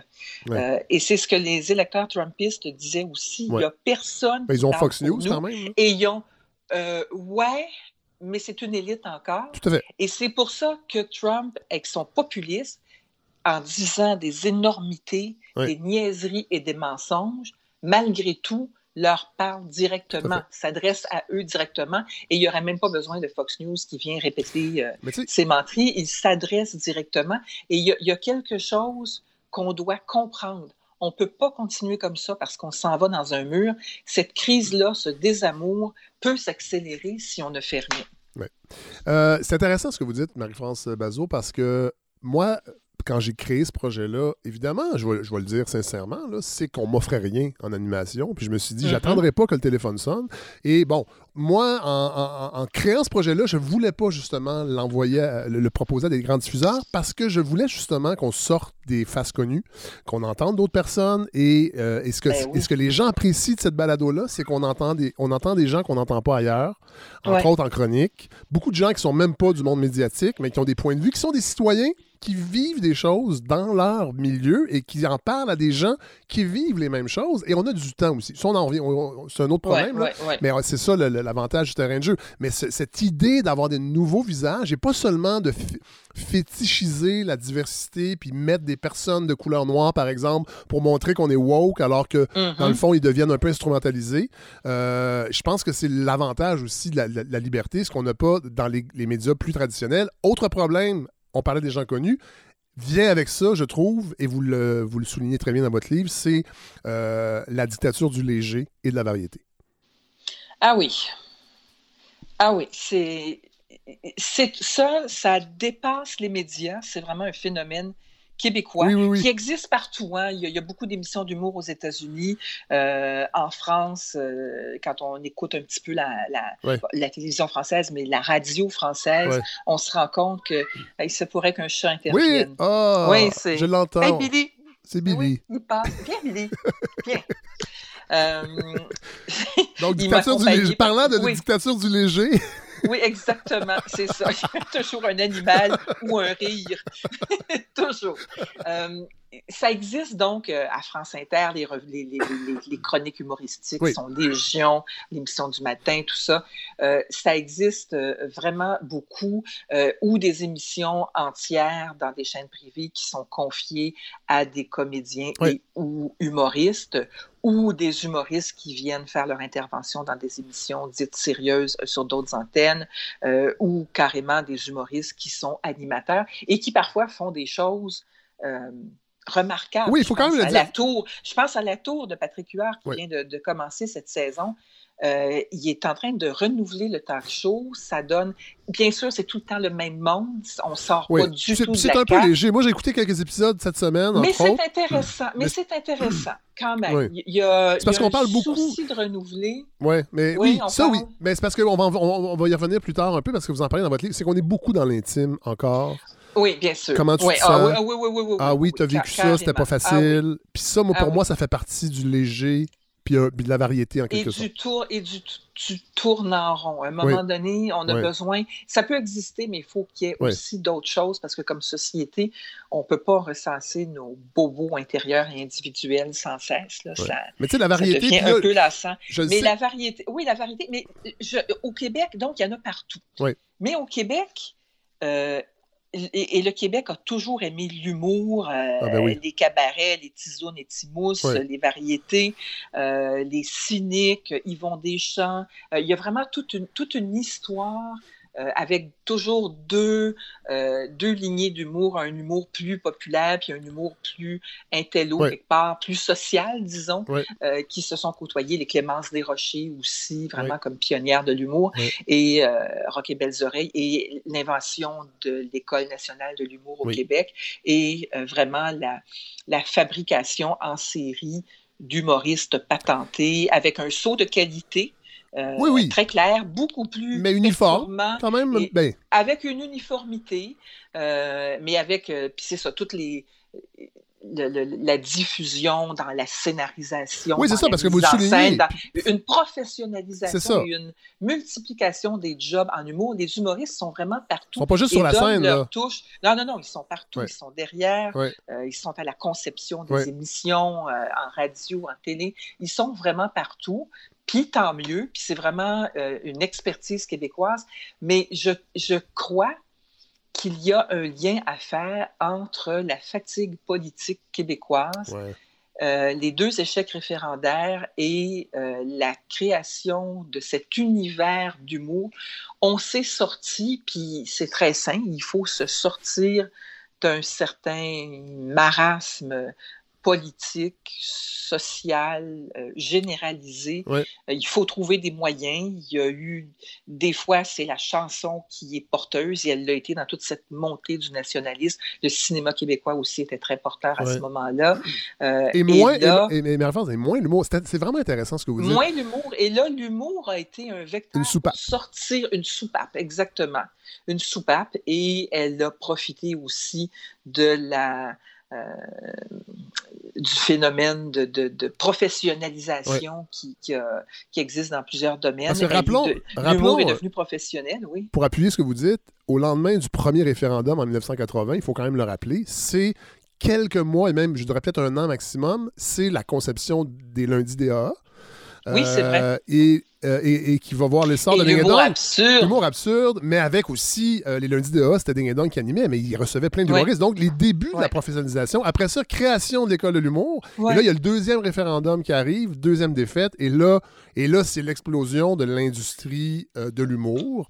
On va en Ouais. parler aussi plus tard aussi, de, de l'Homo Festivus également aussi, parce que, parce que vous, vous, vous le dites aussi dans votre livre. Mais je ne veux pas en parler tout de suite parce que je veux avant qu'on parle Ouais. de, parce que tout ça aussi, euh, euh, omniprésence des, A, des vedettes, euh, des gens qu'on on, on- on- on confie plusieurs projets parce qu'on veut pas prendre des chances avec des inconnus, plus ce culte de la variété, c'est peut-être dans le fond, et ce que vous soulignez dans votre livre, mais là je fais le lien, vous le faites pas, mais vous, vous dites aussi qu'un des problèmes, c'est qu'on méprise dans les instances décisionnelles l'intelligence des gens souvent dans les médias. Ah, ça, c'est clair. On, et, et- et je dis à la fin, parce que c'est un livre de constat, mais c'est un livre aussi qui veut apporter des solutions. Tout à fait. Et, et j'en propose quelques-unes, et, je suis, pour reprendre un terme que vous aimez beaucoup, dans la bienveillance, parce que je Ah. les aime, les médias, et, que Ouais. je suis dedans et que je veux continuer Ouais. parce, que, parce que je crois vraiment que ça peut apporter beaucoup à une société, Ouais. euh, les médias. Donc, euh, il, il faut apporter des solutions. Mais euh, pour revenir à l'humour, l'humour a été, on le voit comme un langage des médias, comme une manière d'être dans les médias, dans le divertissement. Mais ils sont plus que ça, ils sont devenus le pouvoir, ils sont devenus tellement omniprésents, tellement importants, tellement partout, qu'à un moment donné, c'est le pouvoir. Oui. Puis je suis pas en train de dire que c'est le mal, le pouvoir, c'est le pouvoir. Et il existe partout, Oui. et un certain pouvoir doit exister.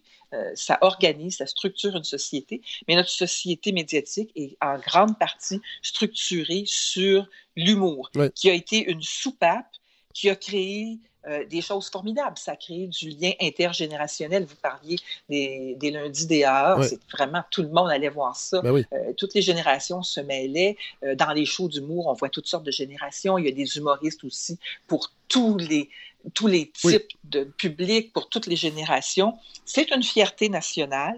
Ça a créé une industrie extrêmement solide, euh, une industrie culturelle extrêmement solide aussi. Euh, donc, c'est vraiment une force. là. Sauf que oui, mais Marie-France, en même temps- société. mais en même temps, c'est ça, oui. En même temps, ça fait que maintenant, dans un segment radio ou télé, si on ne rit Mm. pas au bout de cinq minutes, il y a un malaise. Exact. si on parle de sujets sérieux, il faut les désamorcer tout le temps avec Par une une blague. joke, Euh, tout le temps. Moi, je l'ai vécu euh, dans plusieurs expériences euh, dans les médias. Puis même, j'ai été victime de ça d'une certaine façon parce qu'en créant ce projet-là, j'ai beaucoup insisté sur une revue humoristique de l'actualité. Puis je me rends compte, c'est la Mhm. troisième saison, que l'humour est en train d'être évacué de plus en plus, puis que c'est juste une revue d'actualité un peu alternative, c'est-à-dire que, qui va s'intéresser aux angles morts. euh, Et, et- et- et- et l'humour est, est là, oui, parce que j'ai ça en moi, mais c'est bien moins important que j'allais le penser, parce que je pense que moi aussi, j'étais un peu pogné dans ce, dans ce, ce- ce- ce piège-là que l'humour peut tout, nous permettre tout, mais oui, mais des fois, on parle de sujets sérieux, puis on n'est pas obligé de casser ça avec une blague. Exactement. Puis on a besoin de faits. Puis Oui. l'humour est supposé être une épice. C'est pas supposé être la structure de la maison. C'est pas supposé être le béton. C'est supposé être le mortier entre les briques. Oui. Il y a comme il y a eu un, un changement de, de- de cap et une, une prise d'importance de l'humour. Euh, comme je dit, c'est pas un privilège québécois, mais c'est très très très. oui. Ça fait partie des caractéristiques du Québec depuis longtemps, mais là c'est rendu vraiment industria- industrialisé. Puis ça nous rend engourdis. Oui. Euh, on cache ce qui nous dérange. Donc, euh, vous le disiez, une entrevue qui se termine euh, dans les rires, une réflexion qui commence à s'amorcer, le semblant d'un débat, puis on fait une joke, on arrête ça tout de suite. puis Et on d'ailleurs, vous à la dites, pause vous- commerciale. Vous êtes bien Oui. dans votre livre. L'émission phare qui devrait être animée par deux, an- deux Tout le monde en parle. humoristes. Puis Tout le monde en parle. Mais j'irais plus loin que ça. Il y en a trois. parce que c'est André Ducharme, qui est le, le script éditeur, qui, qui était dans RB aussi. Fait que c'est dirigé par trois humoristes qui invitent Oui. eux-mêmes un ou deux humoristes par émission. Euh, il y a- Oui. Et là, on va, revenir- on va parler un peu plus tard. Ben, on, pourrait, on est rendu là, je pense. Euh, les débats. Euh, vous, dites, Oui. vous dans votre livre que. Puis, j- bon, euh, nous, euh, on a appris un peu à se connaître, mais à distance, parce que moi, j'enregistrais l'après-midi, mais à- il va y avoir du sport, qui était l'émission que Oui. vous animiez de débat autour de 2004. Je pense la création, c'est en 2004. Oui, oui, oui. Bon, et, vous Avec déplorez. Richard Martineau, il faut le dire, hein, c'est un Ah, c'est concept, vrai! C'est vrai! coécrit par Richard Je l'ignorais, je l'ai appris dans votre livre, ça. Ouais, ouais, je savais pas ça. Ouais. Et, euh, et vous, vous déplorez aussi qu'aujourd'hui, en fait, puis c'est pas vrai que vous le dites, c'est c'est intéressant parce que il y en a des débats, mais ils sont un peu. Les dés sont pipés un peu. Puis vous, vous déplorez ça, qu'on on, on est en manque de, de débats de qualité. Les débats se font actuellement presque par médias interposés. Ouais. Euh, on peut suivre un sujet d'actualité, puis tu vois les chroniqueurs, mettons, du Journal de Montréal, puis ceux de la presse, Ouais. Qui débattent entre eux. Ouais. Euh, plutôt que de le faire dans, sur une tribune, dans, un, euh, dans une émission, ça se fait par médias interposés. Il n'y a plus de lieux de débat, très peu. Télé-Québec avait son émission, Zone Franche, Ouais. euh, Mais- qui a disparu au mais, bas mais, au mais qui, pêchait, qui pêchait un peu par euh, vouloir aussi créer la controverse en allant chercher parfois Ouais. des gens. Il y avait du spectaculaire. ouais. Voilà. Mais il y avait un. une- c'est un, c'est un hybride, Il y en avait fait. une volonté. Oui, Ouais. un hybride, Mais à effectivement. un moment donné, il faut juste asseoir Euh, des, gens, des gens qui ont des choses à dire, mais d'opinions différentes. Puis ça, on le, on le fait mal au, euh, de- au- dans les Où on le fait, on le fait, euh, c'est du faux débat Ouais. euh, à la joute ou euh, anciennement au Club des Ex, Ouais. maintenant au Mordu de politique. C'est du commentaire, c'est du commentaire déguisé en débat parce qu'il n'y a pas vraiment d'opinion tranchante, il n'y a pas une immense diversité de points de vue. Et puis, un vrai débat, un vrai débat devrait nous pas nous permettre de, de- de- de changer complètement d'opinion, mais en respectant la personne ou les personnes qui sont en face de soi, euh, qui sont compétentes et qui expliquent, qui éclairent leur sujet d'un angle euh, franc, Ouais. euh, parfois différent, qui vont dans les détails, qui exposent des faits. Notre opinion devrait être nuancée. On devrait mieux vivre ensemble une fois qu'on qu'on a débattu d'un sujet. En ce moment, c'est très difficile parce que euh, Mais on n'a pas cette les tex- diffuseurs, les- on- on- c'est une, c'est une tradition qu'on a C'est ça que j'allais dire. fait, je vous l'accorde. On n'a pas d'expertise. Vous parlez euh, en France, ils sont plus mieux rompus parce qu'entre autres, euh, ils- on étudie- les, les gens étudient la, la rhétorique à l'école et que c'est un art, en fait, de débattre. Puis ça, on ne l'a pas ici au Québec. On n'a pas cette culture-là. On n'a pas cette culture-là, mais quelque part, ça s'apprend. On n'est pas cave à Ouais. temps plein, Fred. On- Vous savez, là, Oh oui. on est capable de... Ça va être un peu maladroit, on va Ouais. le faire à notre manière, on va mettre des jokes là-dedans, mais on est quand même capable de débattre. Oui, Euh, mais vous le dites dans votre livre, vous le savez pourquoi aussi. Puis ça, ça m'a Ouais. tellement parlé, ça, ça, parce que bon, je, je, je, ferai une petite tranche de vie avec ça, mais c'est qu'au Québec, euh, je pense, dans les familles, mais aussi dans les réunions de production, on a l'impression que quand quelqu'un monte le ton un peu, parce qu'il est enflammé et passionné, il est en colère. Et, qu'il, Mm-hmm. et là, tout le monde fige et qu'une une, une- une discussion animée est une discussion qui rend les gens mal à l'aise. Fait que là, on arrête, puis là, on est mal à l'aise. Et ça, c'est, ça, c'est un phénomène québécois qui se Ouais. retrouve dans les médias. Ça, c'est culturel. Oui. C'est notre éducation, c'est notre manque d'éducation au débat. C'est, on l'a vu dans les familles, on l'a vu euh, euh, quand la- l'axe de polarisation c'était fédéraliste, souverainiste, Oui. puis ça, dé- ça, ça déteignait jusqu'à canadien nordique. Oui. Euh, les, les- les- les familles se déchiraient. On n'est pas capable de mettre une opinion sur la table et de regarder, de l'éclairer de, de manière différente et, et d'arriver à trouver un terrain d'entente sans pour autant changer d'opinion, mais être capable d'écouter son vis-à-vis. Ça, il y a une question culturelle. C'est rajouter la question de la polarisation. Oui. euh, qui est vraiment, qui n'est pas propre à la société québécoise, mais ça, comment se polariser, on l'a appris vite, vite, vite, vite, vite, euh, et c'est de plus en plus polarisé, puis je parle de, de ces nouvelles fractures Oui. qui divisent la société québécoise, et elles sont vraiment multiples, il y en a plusieurs couches. Alors ça, ça aide pas, ça aide à faire un débat extrêmement euh, freak show jusqu'à Oui. un certain point. Oui, oui. Cela dit, a- oui, ça, ça se fait. Euh, et il y a beaucoup, on a privilégié dans les médias la voix du commentaire et de l'opinion euh, plutôt que celle du vrai débat. On est vraiment, vraiment dans l'opinion. Et l'opinion, c'est quelque chose qui, qui est peu étayé, qui est peu documenté, qui est extrêmement rapide. Une Ouais. remplace l'autre, es capable de commenter euh, et d'avoir une opinion, entre guillemets, éclairée sur euh, un film qui fait polémique le lendemain sur les politiques économiques de Donald Trump Ouais. et le surlendemain ça, euh, sur euh, la loi 21. Et, Vous l'avez vécu, sur- ça, puis sur vous- Vous, Oui, vous en parlez dans votre livre, votre, votre expérience au 98.5 à la commission Bazot-Dumont. Vous, Oui. vous disiez, eh en fait, vous dites dans votre livre que vous étiez un peu piégé en étant la fille de gauche contre Mario Dumont, qui lui aussi était piégé dans son personnage de gars de droite. Ça, j'avoue que ça m'a échappé un peu parce que je trouve quand même que Mario incarne bien le gars de droite. Cela dit, c'est pas la droite de radio- des radios de Québec, là. On Ah, s'entend. On s'entend. Mais euh, c'est vrai que, puis moi, je- je- j'en fais un peu d'opinion avec Paul Journet le, le matin, sauf que nous, c'est deux Ouais. fois semaine, donc euh, c'est pas à chaque jour. Mais tu sais, j'écoute les ça, Ben, il y en a pas tant que ça de recul, on s'entend, parce qu'on on, on- on a les sujets la veille. Euh, moi, je vous. Je- puis je- des fois, je me, je me sens pas imposteur, mais des fois, je sens que j'ai. Qu'est-ce que je vais dire là-dessus? Puis là, des fois, Ouais. c'est qu'on pose des questions. Je le vois comme ça, mon rôle, dans le fond. Euh, c'est de, dans- de poser des questions qui vont, après ça, rester dans la tête des auditeurs qui, eux aussi, vont peut-être. Bon. Mais c'est vrai que euh, l'opinion à chaque jour, euh, ça finit par. Il y a un piège là-dedans. Euh, je- deux choses. Euh, je vais revenir sur Mario, mais euh, parce que vous avez commencé à prononcer le mot Lise Bissonnette. Oui. Je- J'ai un respect fou pour Lise Bissonnette et le travail qu'elle fait euh, à l'émission de Michel Cog. Elle intervient tous les jours. Elle commente, elle n'opinionne pas, Non, elle ça, c'est vrai. commente ce qui est différent et euh, c'est pas une comédienne qui est devenue euh, opinionneuse.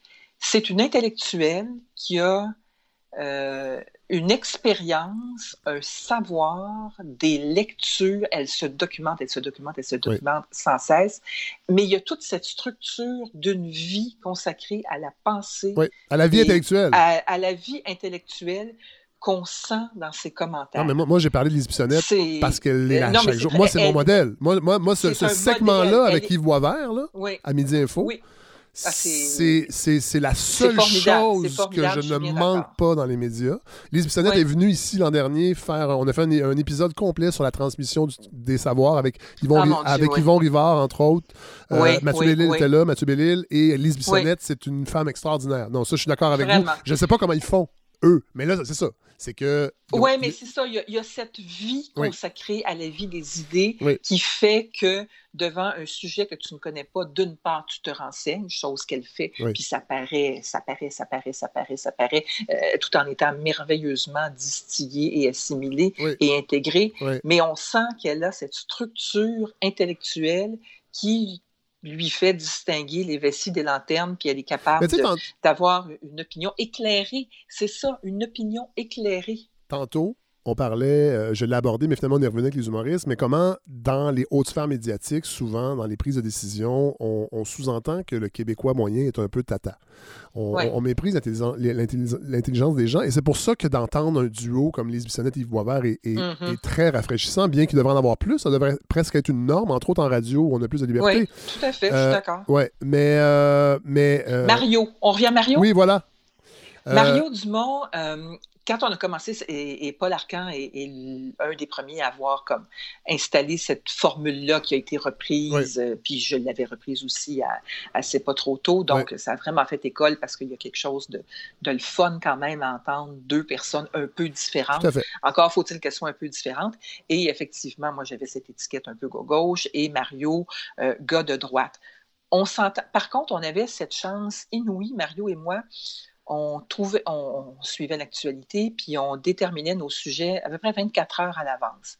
Ce qui fait qu'on avait le temps de faire euh, de la recherche, de lire des choses, de- de- d'appeler du monde, de se renseigner, Ouais. euh, d'être un peu mieux éclairé. Et sur Mario est une droite économique. Mario n'est pas d'une droite sociale. Ah, tout à fait, tout à fait. Fait qu'on avait, on avait vraiment, un, puis on avait un respect mutuel, puis on avait vraiment beaucoup de plaisir ensemble. Euh, et quand on, on- on se tiraillait sur une opinion, euh, parce qu'il y avait des sujets qui, où c'était plus exacerbé, je me souviens de tous les sujets, euh, on était à, à l'aurore du, euh, de la modification de l'échangeur turco, Ouais. puis toutes les questions écologiques qui s'en suivaient, puis les questions Non, de ouais. vélo, Les- toutes les- ces les- questions-là Les couleuvres. Les couleuvres brunes de la côte de l'échangeur turco, euh, ça a été épique. C'est un détail, mais il y avait toutes les préoccupations écologiques, euh, les questions du, de la mobilité, mot à la mode, euh, toutes ces questions-là, et là-dessus, on s'entendait pas, puis Ouais. c'était épique. Mais après ça, on repartait Ouais. bras dessus, bras dessous, on avait un respect mutuel. C'est très français, ça. énorme. Ouais, C'est-à-dire débattre avec quelqu'un, Oui. mettre un peu de mauvaise foi, puis ça, vous, vous le dites aussi dans votre livre, c'est un Oui, ingrédient non, ça, intéressant du C'est un débat. ingrédient absolument intéressant. Ouais.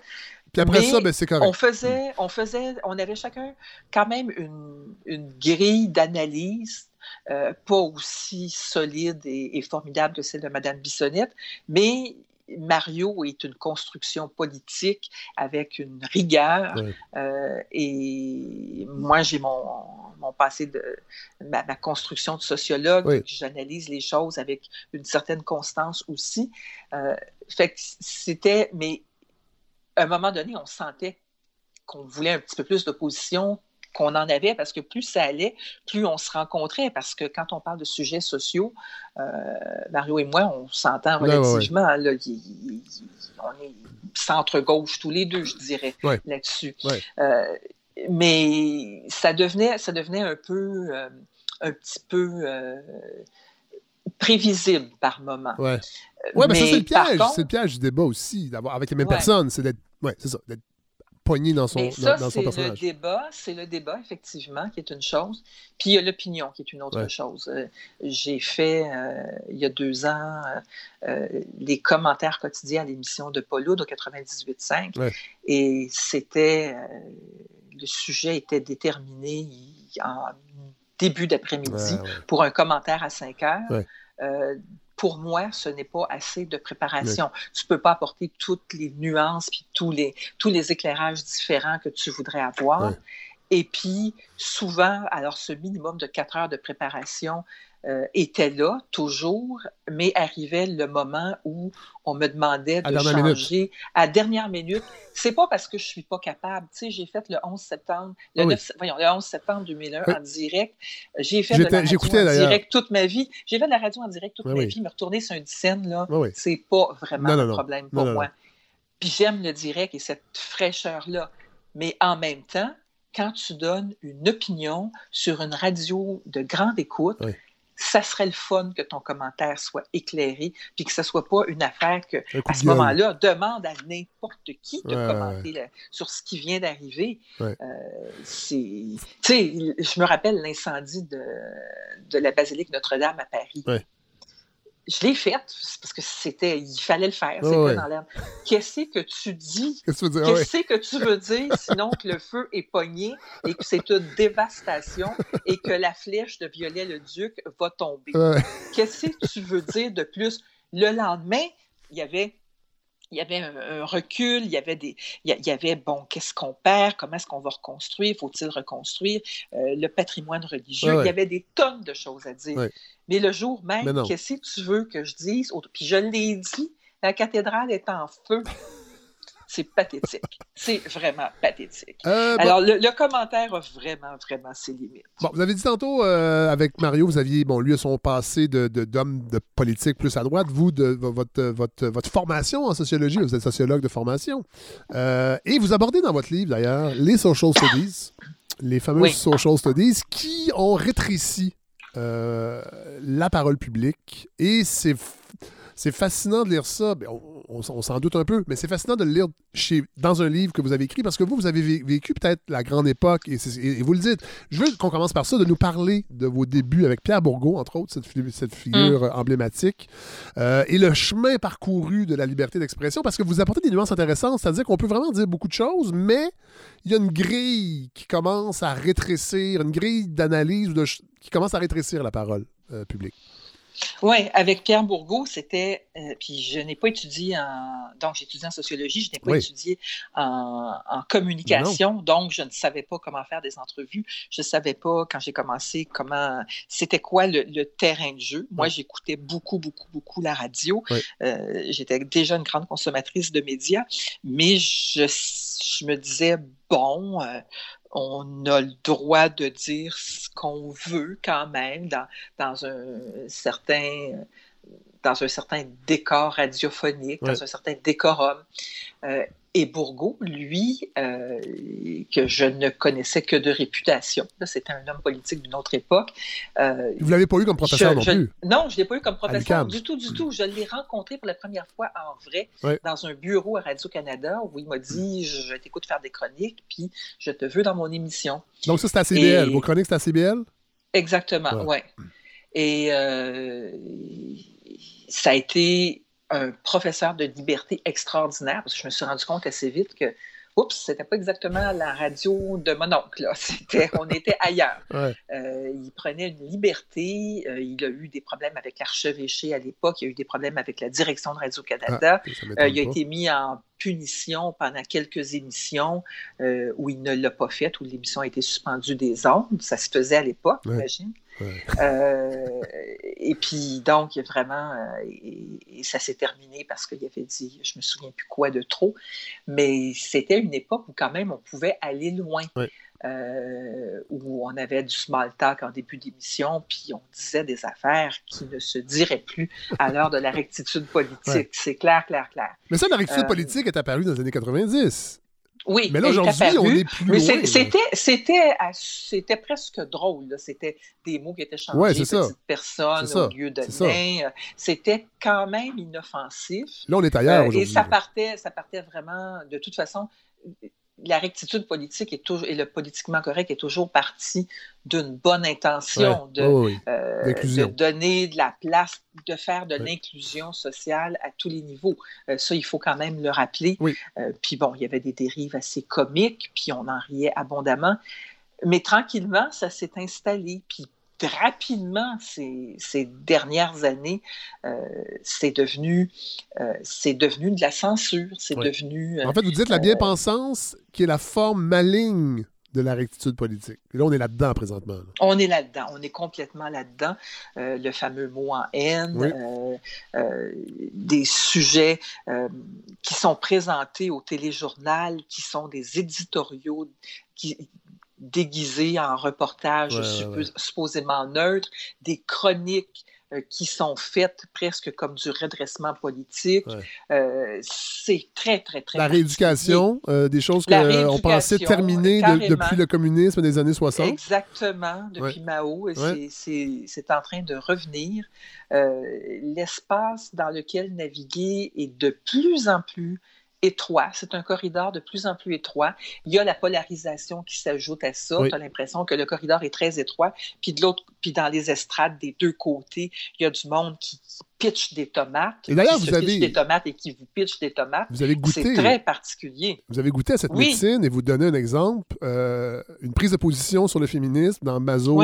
Bazo.mag, qui était le- la version web de l'émission euh, Bazo.tv. Exactement. Euh, Qu'est-ce qui est arrivé? C'était pour un, un article qui sortait euh, au- autour du 8 mars, donc Journée internationale des femmes, et le titre était volontairement provocateur Je ne suis pas féministe. Ouais. Où j'expliquais que je ne me reconnaissais pas dans le féminisme intersectionnel, euh, qui, qui veut que, que, toutes les, que la lutte du plus petit groupe devienne la lutte euh, de tous et qui, qui, qui prévaut sur toutes les luttes et moi, j'expliquais que mon féminisme, que je suis féministe, au fond, évidemment que je suis féministe, Ouais. et que c'est un féminisme humaniste qui, qui inclut tout le monde, qui, euh, on est toujours bien la moitié de l'humanité, puis on vit avec l'autre moitié de l'humanité, Ouais. puis que c'est un féminisme généreux, inclusif et humaniste. C'était mon point de vue. Euh, et que euh, les, les- les micro-luttes et puis euh, de faire passer de, de, euh, la lutte de la, j'exagère, je caricature, Oui, mais oui. de, de la femme noire avec mixée d'Autochtones et handicapée avant la Lesbienne. lutte de toutes les femmes, lesbiennes bien sûr, de, de tout voir à travers ce filtre extrêmement, extrêmement euh, étroit. Euh, ça défavorise tout. Il faut que toutes les luttes soient menées euh, en même temps au nom de toutes parce qu'on n'est pas une minorité. Puis ce féminisme très victimaire, ce n'est pas ma, ma tasse de thé. Il faut cesser d'être vu comme des victimes. On est la moitié du monde. On n'est pas une minorité. Euh, et l'inclusion, puis c'est sûr qu'il y a des, euh, il y a des endroits où il faut pousser particulièrement, Oui. il faut, il faut pousser la diversité. J'en suis, je le dis à travers tout le livre et toutes les diversités. Mais, euh, puis que éventuellement, ça prendrait peut-être pour une génération des quotas de politiciennes pour qu'on en ait même des mauvaises, aussi mauvaises Que les hommes. les hommes Ouais, je suis mauvais avec ça. sont mauvais puis qu'après ça, tu n'as même plus besoin d'en parler. Euh, c'est intégré, Donc, ça fait partie. Mais, et donc, j'ai position-là- disant ça. Ouais. Je me suis retrouvée convoquée au tribunal du téléjournal. Il y avait Francine Pelletier, Ouais. qui est la mère supérieure. Ouais. Euh, il y avait Cathy Wong, la jeune féministe Ouais. intersectionnelle. Et il y avait Céline Galipo, qui n'est pas la journaliste neutre qu'on Oh! imagine Ah ouais. de moins en moins par ailleurs. Et- Pourquoi, ben, pourquoi vous dites ça? Tout, tout- tout le monde l'aime, Céline. Mais elle est tout à fait aimable. Mais elle Oui, oui, est- c'est pas ça le problème. Elle travaille à Radio-Canada, puis Oui. elle Ah ouais. défend une Il y a- certaine Il y a- une vision. Ouais, du ouais. monde. Il y a une vision politique très, très claire. Et son féminisme était, de toute évidence, pas le mien. Et j'ai été vraiment convoquée. C'était, et je ne m'attendais pas à ça. C'était vraiment comme un camp de rééducation. Je ne l'ai pas mis dans le livre, mais les filles portaient toutes. Écoute, c'était comme un. C'était hallucinant. Des vestons très épaulés rouges.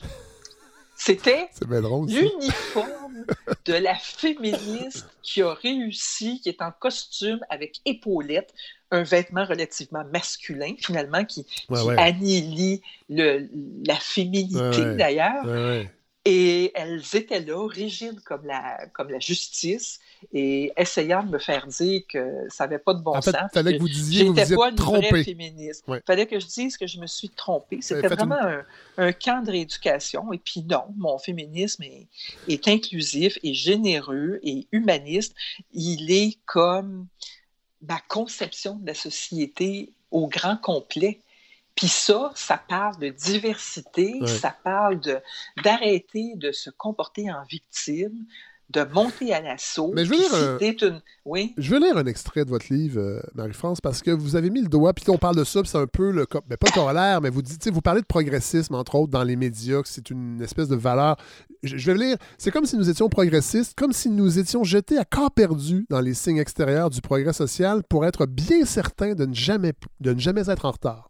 D'où cette détestation viscérale de la Mm. grande noirceur, notre refus de l'étudier, de l'analyser, de remettre ses dogmes en question, d'où notre silence embarrassé placé sur les statistiques effarantes de l'alphabétisme au Québec, près de 50 d'analphabètes et d'analphabètes fonctionnels.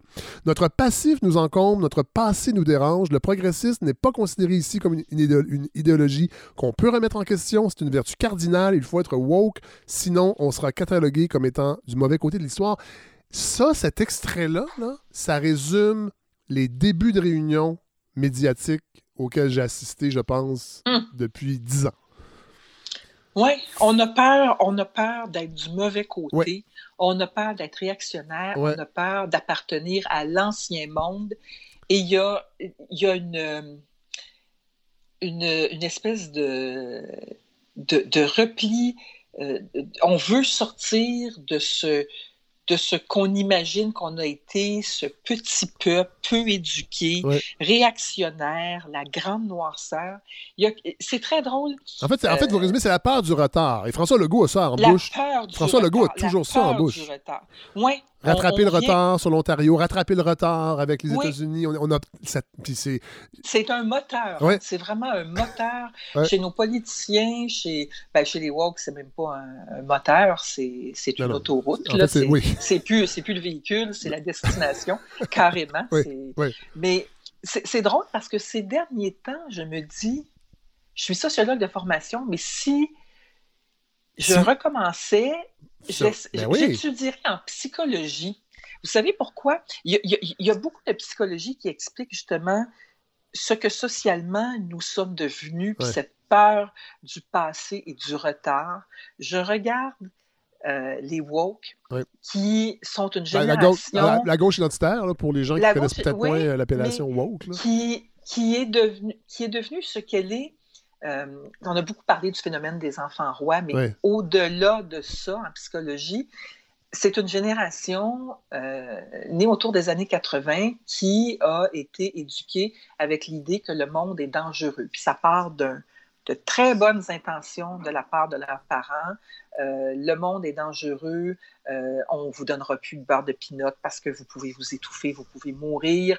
Euh, Il y a des tueries dans les écoles, il y a Ouais. des maniaques qui rôdent. Tout ça sont des faits euh, prouvés. Puis surtout Ah oui. aux États-Unis, d'où vient ce mouvement-là, euh, les tueries dans les écoles, tout ça. Le monde est un endroit dangereux et on va vous prévenir des dangers qui vous guettent. On va faire des euh, trigger warning, on va vous faire des, des- euh, vous avertir quand on va prononcer le mot en haine, Ouais. puis éventuellement on ne le prononcera plus. Il y a ça à voir avec la politique, avec la sociologie, mais ça a beaucoup à voir avec la psychologie. Ouais. Et ce n'est pas un phénomène épisodique. Cette génération-là, éventuellement, le pouvoir va leur appartenir et Ouais. c'est tout à fait normal. C'est le renouvellement des générations. Ouais. En politique, en économie, dans la famille, ils vont avoir des enfants, ils vont éduquer des enfants d'une manière totalement différente Ouais. de celle dont nous avons été élevés. Euh, ils vont gérer le monde, ils vont gérer les affaires, ils vont faire de la culture. Et carrément, ils vont mener le monde. Et ça relève beaucoup de la psychologie. Oui, sauf que, euh, parce que moi, je trouve aussi que dans ce, tout ce mouvement-là, il y a une espèce de. Tu sais, vous parliez tantôt de. On a peur de notre passé, puis Mathieu Bellil en parle dans son dernier essai. euh, Oui. La, la brisure avec l'ancien monde et comment c'est important d'être non seulement moderne, mais même post-moderne. Mais il y a, y y y une coupure avec, avec ce qui s'est passé avant aussi qui fait qu'on réagit à des événements en pensant que c'est nouveau et qu'il il faut, faut, faut se braquer parce que le C'est racisme. l'épuration. C'est c'est pas une, coupure, c'est carrément de l'épuration. Voilà, mais ces gens-là vont vieillir comme les 68 heures ont vieilli et sont devenus des réactionnaires assis sur leurs privilèges et sur leur euh, maison déjà payée, donc ne voulaient plus payer d'impôts. Je veux dire, ils vont, ils vont pas, ils vont pas nécessairement rester dans la même position idéologique en vieillissant. Non, clairement, tout le monde se modifie. euh, L'épreuve du On temps est toujours euh, le meilleur assouplisseur. Oui. Mais euh, fondamentalement, les valeurs de départ sont différentes. Oui. Sont Oui. vraiment différentes et, et le monde qui s'en vient sera un monde différent. Euh, C'est clair, clair, clair, clair, clair. Marie-France, on termine euh, avec euh, une, une des dernières parties de votre livre. En fait, non, deux choses. Le territoire. Ça, il faut en parler parce que Ah, que Oui. je suis contente, Fred. Vous êtes le premier à m'en parler. Ah, mon Dieu. Euh, ben, ça me fait plaisir. Mais c'est vers la fin du livre, il y a un, pa- il y a un- Oui. il y a un- il y a- il y a un chapitre euh, sur le territoire, notre, notre rapport au territoire et comment notre rapport au territoire n'est pas présent beaucoup dans les médias sur la nordicité, les grands espaces. Euh, au début, euh, on, lit ça, on est comme ah mon Dieu, c'est un peu cliché, ben, parce que vous dites on devrait, ça devrait être une image de marque qu'on vend à l'international, dans nos émissions de télé. Puis après ça, on, finit la lecture du chapitre, puis on est, on, on est tout à fait d'accord. Effectivement, on est très montréalocentriste dans nos représentations, euh, dans nos séries. Euh, dans la fiction. Dans la fiction, beaucoup. Euh, et vous donnez l'exemple des pays scandinaves. Ce, chapitre-là, j'ai eu un plaisir fou à l'écrire. Pour moi, c'est un des plus importants. et c'est un de ceux qui va passer le plus inaperçu parce qu'on s'en calisse du territoire. C'est vrai. Complètement, complètement, complètement, complètement. toute notre fiction est enfin, une grande partie de notre fiction est tournée et ça commence un petit peu à changer. Donnez l'exemple de la faille. fragile. Euh, cinquième rang. Cinquième rang. On, commence à sortir euh, de Montréal et de toutes ces représentations du plateau, l'été, des rues du Myland. Euh, et il y a quelque chose, mais un, un pays, une nation qui est entièrement tournée vers 8 km carrés, même pas tout le monde, même pas pointe au 30, même pas de l'art des Ormeaux. 8 km carrés qui tient dans deux arrondissements. C'est pas normal. On oublie beaucoup, beaucoup, beaucoup de monde. Puis après ça, on se retrouve avec des fractures entre Montréal puis les régions. Ben puis on se demande comment ça se fait. Mais au-delà de ça, on parle du divertissement, on parle de la fiction qu'on voit à la télé.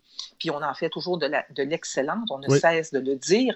Mais il faudrait dire aussi que elle est inégalitaire parce qu'elle parle surtout de Montréal. Et, ce qui est intéressant, Marie-France, vous, dites c'est qu'on montrerait aussi un autre Québec aux mm-hmm. immigrants, entre autres. Absolument. Euh, et parce que moi, j'ai l'impression que avec les années, on a un petit peu détourné bien des gens de notre histoire et de notre territoire, entre autres les immigrants, bien que ce pas vrai partout. Là, en Abitibi, entre autres, ils ont une longue tradition à cause des, des mines qui ont attiré. oui. Exactement, Mais ailleurs, c'est moins le cas. Mais c'est vrai que. Comment tu veux qu'ils s'intéressent ben, au reste du territoire si on ne le montre pas? Tout à fait. Et même nous, nous, nous, ignorons euh, ce qu'il y a au-delà du, du, du 4-5-0. Euh, à la limite, le 4-5-0, mais après ça, c'est terra incognita. on ne sait pas. On a beaucoup de gens de la misère à distinguer Rimouski de Chicoutimi. Il est situé sur la carte. On méconnaît totalement notre Moi, territoire. la semaine dernière, j'ai fait plein d'erreurs sur les bois francs. Euh, j'ai mis des, villages dans des régions qui n'étaient pas les leurs et j'ai reçu beaucoup de messages. Mais j'avoue que les bois francs, c'est comme la région que je connais le moins. Je me suis quand même promené au Québec. Euh, oui, oui, le balado. Oui, oui, puis avant ça aussi. mais c'est vrai que je ne suis pas une exception évidemment, mais on, on, voit pas, on voit pas le territoire et je, je vais aller plus loin que ça. Le cinéaste peut-être qui a mieux tourné les grands espaces et entre autres l'hiver, on ne peut plus prononcer son nom aujourd'hui malheureusement c'est Claude Jutras ah avec mon oncle ah Antoine. Et moi quand j'avais vu ce film-là, ça m'avait frappé. J'avais jamais vu l'hiver et les grands espaces, entre autres, surtout la raide de Gilles Duceppe, euh, de, Jean Duceppe avec, euh, avec le petit garçon. Mais, euh, mais, mais, mais, l'hiver est, très peu présent dans nos, séries de fiction. ça commence en cinéma. Je, cherche depuis tantôt le nom de ce réalisateur qui a fait Le Vendeur avec Gilbert Sicotte. Sébastien Pilote? Sébastien Pilote, exactement. C'est vrai. qui sort de Montréal beaucoup. mais, mais c'est un gars du Saguenay, c'est pour ça. Oui, c'est vrai. Euh, mais le cinéma, euh, la littérature québécoise en ce moment sort beaucoup de Montréal, mais ce n'est pas ce qu'on voit le plus, effectivement. Euh, mais les médias et les médias d'information sont complètement montréalocentristes. L'information vient de Montréal et c'est c'est pas normal. C'est juste pas normal. il faut, il faut qu'on s'ouvre. il faut en fiction je donne l'exemple du Danemark parce que on connaît plein de séries danoises, à commencer par Borgen. Et ils ont montré un territoire euh, et, on a envie d'aller au Danemark, on a envie de, voir ces séries-là. Une image du Danemark est cristallisée et elle n'est pas concentrée dans les grandes villes. Et on a toutes les qualités qu'il faut au Québec pour euh, rayonner à l'étranger, mais pour donner envie à ceux qui arrivent de découvrir cet immense territoire-là. Et puis nous, Montréalais qui habitons dans ces quartiers centraux, euh, c'est formidable ce qu'on apprend quand on sort de Montréal. Et j'ai l'impression que beaucoup de gens ont eu une espèce de, de choc de réalité cet été alors qu'on ne pouvait aller qu'au Québec. C'est vrai. Je dis bien au Québec, pas en réduisant la chose, Non, non, mais parce qu'on ne pouvait Québec. pas sortir des frontières. Et on a découvert des réalités qu'on ignorait. Euh, ça fait de nous un peuple plus complet, je trouve, quand on sait, euh, quand on sait sur quel territoire on se déploie, quand on voit d'où on vient, quand on voit la, la diversité des accents, euh, quand on voit la diversité des préoccupations.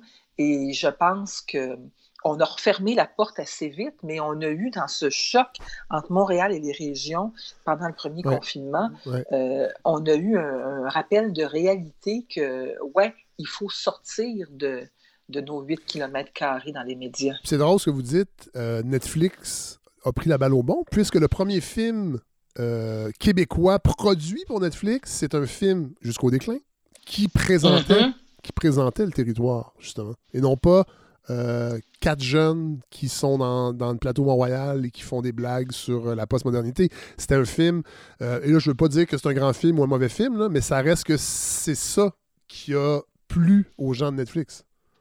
Mais c'est sexy, territoire. C'est intriguant. Ouais. C'est... Puis c'est un territoire américain. Nous sommes en Oui. partie des Américains. Nous sommes nord-américains. Nous avons exploré ce territoire-là de la Louisiane jusqu'à, jusqu'à, jusqu'au Pacifique. Jusqu'au Yukon, euh, oui, jusqu'au du Yukon à Santa Fe. Il y a des, tu retrouves euh, à Durango, euh, ville du Colorado, tu retrouves des noms québécois, des noms de rues québécois, et tu, tu, tu, tu tombes en bas de ton siège de char. Ce que tu dis, mais voyons donc. Et oui, c'est une histoire que certains, comme Serge Bouchard, euh, tentent de nous à raconter, mais à laquelle euh, la plupart sont, sont, sont, sont absents, sont fermés. Euh, et quand on voit ça, on se rend compte que. Puis on comprend des affaires. On, on peut comprendre même une certaine partie du Trumpisme. Il y a, il y a quelque chose de profondément états-unien là-dedans. Mais il y a aussi des dimensions nord-américaines. Oui. Il, y a, il y a quelque chose. Loin des grandes villes. cette Loin des grandes Oui. villes, il y, a, il y a vraiment des choses qui nous appartiennent. Puis ça me ramène, je viens de terminer un article pour euh, l'actualité. Et je suis partie de la chanson L'Amérique pleure des Cowboys Oui, fringants, oui. qui est une grande, une immense chanson. Oui, tout à fait. Et ça parle, et c'est un camionneur des limites de l'Empire. C'est un camionneur québécois qui raconte ce qu'il voit quand il va au cœur de l'Empire. Puis ça nous touche parce qu'on est aux limites de l'Empire, Ouais. mais nous sommes dans l'Empire. Tout à fait. Tout à fait. Euh, on termine avec ça. Euh, checklist numéro 3. Chose à faire si j'étais directrice de programme d'une chaîne publique.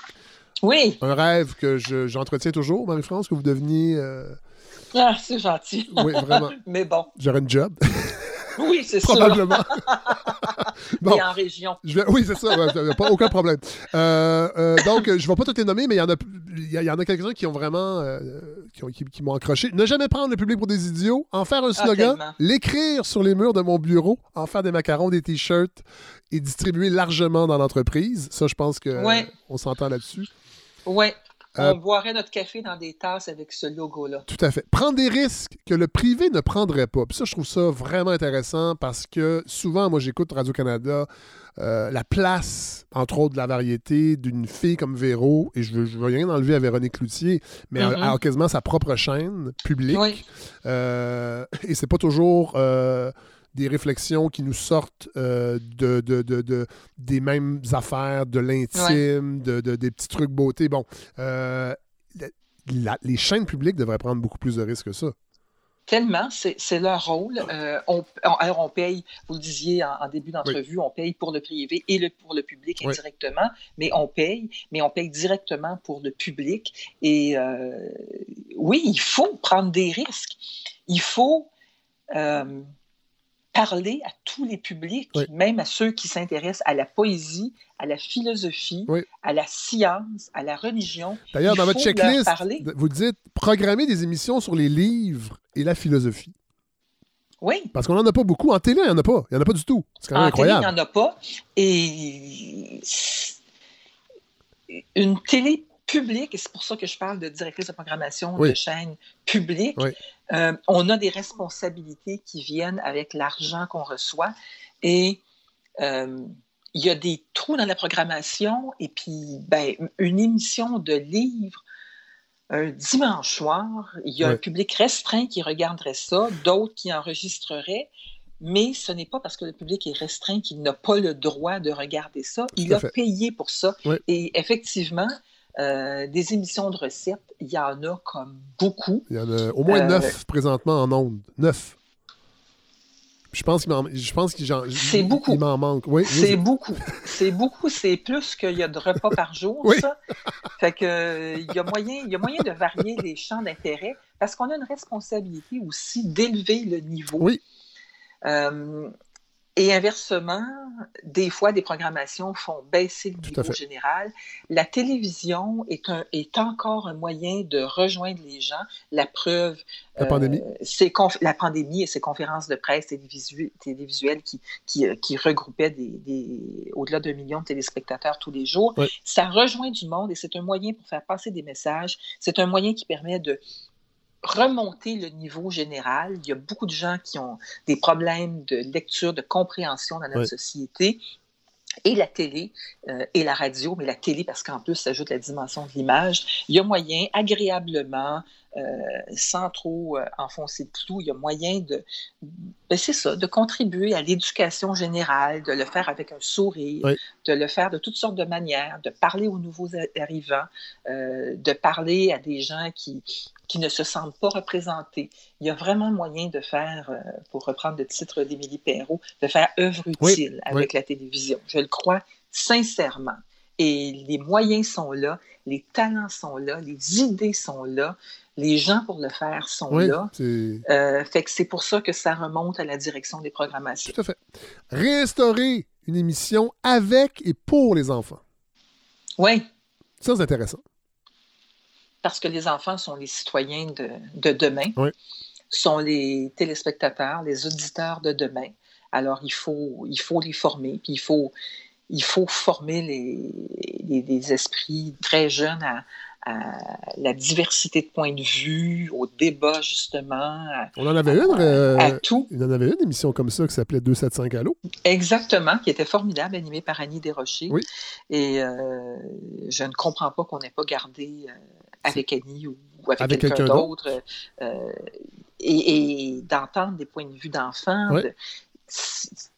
Ça parle de la diversité, là, je veux dire, la diversité de tous les âges, puis pas juste à l'âge où tu es capable de, de, de, de comprendre et de, théoriser, d'intellectualiser tout, euh, que les enfants s'entendent et se reconnaissent et vont juste avoir envie euh, plus tard de continuer à écouter ce média avec lequel ils ont grandi, euh, qu'il soit la radio ou la télé. Je trouve ça super important. Tout à fait programmer du bon cinéma de répertoire avec beaucoup de cinéma d'ici, quelques, quelques fins de soirée par semaine, avec une nécessaire mise en contexte des films et des réalisateurs. Moi, ça, c'est un cheval de bataille euh, que j'en parle souvent parce que à cette année-là, entre autres, quand je fais des chroniques dans les années, sur les années 80, puis on veut voir un film Pouvoir intime d'Yves Simoneau, c'est impossible à trouver. C'est impossible. J'ai été obligé de faire un appel à tous sur Facebook, puis c'est Raphaël Ouellette qui m'a donné sa copie numérisée d'un VHS hum. qu'il avait reçu d'un autre réalisateur. C'est débile qu'on soit pas capable de voir notre cinéma des années 70, 80, 80. À part les navets, ben les navets. Mais tu sais, attache tes oreilles, attache tes oreilles après ta tuque, les oreilles, tu sais, euh, ces, films-là ont été numérisés par, par Éléphant, euh, compagnie privée, québécois. Euh, ça aussi, c'est un autre problème. Mais c'est vrai que les diffuseurs publics, entre autres, devraient mettre de l'avant notre cinéma et avec des émissions, vous avez raison, pour, comme ça on pourrait revoir peut-être Claude oui, parce qu'on le mettra en contexte. Ben, oui, tout à fait, mise en contexte, euh, comme le mot en N euh, voilà. doit être mis en contexte. Exactement, on, boucle à la boucle. Mais euh, dernièrement, Télé-Québec, je crois, a diffusé les ordres, oui. un peu dans, autour des, de l'anniversaire des événements d'octobre au Québec. Et sur Twitter, c'était tout le monde regardait ça. Tout le monde commentait les ordres. C'était vraiment comme si c'était notre occupation d'eau, mais on était très, très, très nombreux, puis on se disait, mais comment ça se fait qu'ils en diffusent pas plus? Et c'est vrai qu'il y a plein de monde de tous les âges, on ne parle pas de vieux croutons nécessairement, euh, qui, qui serait capable de mettre en contexte du monde ordinaire, des allumés, des, des, des, des, commentateurs de cinéma, des critiques de cinéma complètement allumés, capables de nous dire, regardez dans le film Le Vendeur de Sébastien Pilote dont on parlait tantôt, regardez, regardez comment Gilbert Sicotte est filmé, regardez l'homme dans le paysage, Ouais. c'est quasiment du, du le mieux, le peintre.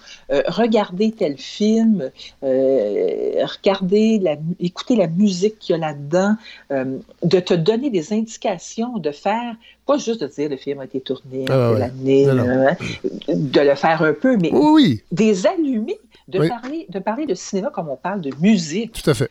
Comme on parle de, de, de, de, politique, fait, finalement, de s'enflammer un peu. Il y aurait tellement moyen, c'est une responsabilité, je crois, parce que c'est un lien avec qui on est, d'où on vient, euh, notre culture, de la montrer aux nouveaux arrivants aussi, Oui. d'en être fier. Ça, c'est tellement important pour Euh, moi. Là. Et, et- et vraiment, c'est ça, de voir d'où on vient, de se bâtir un passé commun, c'est capital. Mais Marie-France Bazot, merci euh, de cette généreuse entrevue. Mais là, c'est ça. C'est pour ça que je suis en balado, entre autres, parce que je, on n'a pas allé aux nouvelles dans six minutes. Alors, on a du temps. Alors, euh, nous lisons euh, Nous méritons mieux repenser les médias au Québec, qui va sortir mardi prochain. Oui. Ben, merci Marie-France. Et nous, ben, on attend que, la fin de la, de la pandémie permette de recontinuer à aller souper dans un restaurant et, euh, et, euh, et parler des médias de façon parfois positive dans la bienveillance, mais parfois non. Salut. Merci beaucoup, Fred. Au revoir.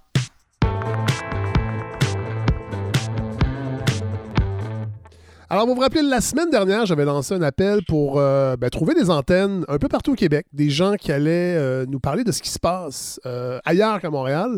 Et ben, il y a des gens qui m'ont écrit, plus que je pensais, sincèrement. Et ben, on va commencer aujourd'hui. On brise la glace. On s'en va rejoindre Simon Carmichael. Salut Simon. Bonjour. Salut, journaliste au soleil, installé à Gaspé.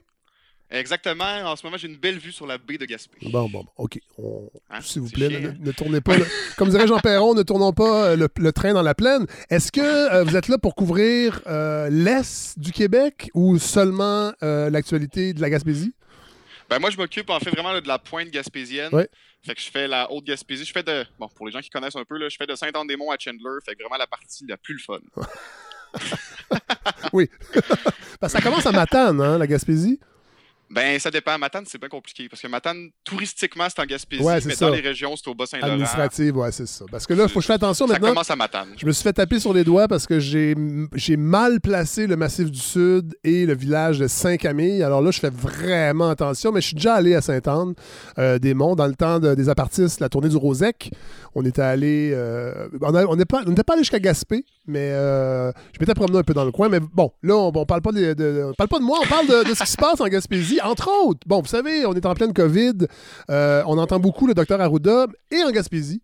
Vous avez un, euh, directeur de la santé publique euh, haut en couleur. Je pense qu'on peut dire ça. On va aller tout de suite écouter un extrait, après ça, Simon, je vais vous laisser nous le présenter. Je suis revenu parce que j'ai été confronté à ma grande incompétence. là, parce qu'en mai 70, il y a eu un immense tremblement de terre au Pérou. Alors, il y a eu 30 000 personnes qui étaient en dessous de moi. Puis après ça, j'ai joué le rôle de secouriste là, pour aller rechercher des gens qui avaient été blessés dans le tremblement de terre. Là, j'avais des enfants qui me mouraient des mains. Je savais vraiment pas quoi faire. J'avais fait mon cours en, en sciences pures et nature, mais euh, j'avais injecté des, des oreilles de lapin dans le laboratoire. J'avais des enfants. Aïe, aïe. Alors, alors, qui on vient d'entendre, là? Ben ça, c'est le docteur Yves Bonivigé, notre euh, Horacio Arruda euh, régional. Ouais. Euh, je, vous dirais là, que j'ai choisi cet extrait-là parce que ça, ça résume très bien l'ensemble de, de- En fait, le, le personnage puis toutes les expériences qu'il a vécues. Bon, nous, en Gaspésie, on le voit assez souvent parce que, bon, c'est le directeur de la santé publique, Ouais. mais euh, moi, je considère vraiment là, que le parcours de cet homme-là vaut la peine de s'y plonger. Première chose qu'on remarque vraiment là, quand, quand on le voit, d'ailleurs, c'est Yves, YV, pas de E, pas de S. Euh, première chose qu'on remarque, c'est son allure. Oui. Ouais. C'est définitivement pas quelqu'un d'ordinaire quand on, quand on l'aperçoit. Oui. Euh, souvent, là, ce qu'on voit, c'est sa grosse barbe et son allure euh, décomplexée, un peu bohème. Ça clash pas mal avec Dr. Arruda. Oui. Qui, qui est plutôt coquet, disons-le, qui est plutôt coquet, le docteur Arruda. Bijoux, Oui. breloques, euh, complet cravate, euh, assorti avec... euh, ouais, c'est ça. Ouais, puis bon, justement, en pour faire le contraste, là, quand je l'ai rencontré pour la première fois en pleine pandémie, il m'a reçu chez lui en mocassin. Ah, je pense que ça, ça situe Oui. bien le personnage. Donc, le docteur Bonnie-Vigé, euh, c'est quelqu'un qui est né dans une famille qui était assez euh, impliquée. D'ailleurs, c'est le frère de la comédienne Céline Bonnier. Ah oui, le frère? Ouais. OK. Ouais. OK. Euh, c'est une famille de huit enfants. Leur père euh, aussi était très impliqué. Là. Il a été dé- député sous Duplessis dans Tachereau, à. Québec. Oui. Il a été directeur de la section francophone de l'ONF. Il a été très Ah, impliqué ouais. dans l'Église. Donc, Ouais. il a un peu été élevé là-dedans. Ouais, ouais, ouais. Donc, si on fait un peu là, sa biographie, euh, il a commencé ses sciences. Il a fait ses sciences pures euh, au Collège de Lévis. Oui. Ensuite, à la place d'aller à l'université, là, je vous rappelle, on est en 70. hein. Oui. Il est parti euh, en Amérique du Sud pour, et je le cite, voir la vraie vie. Oui.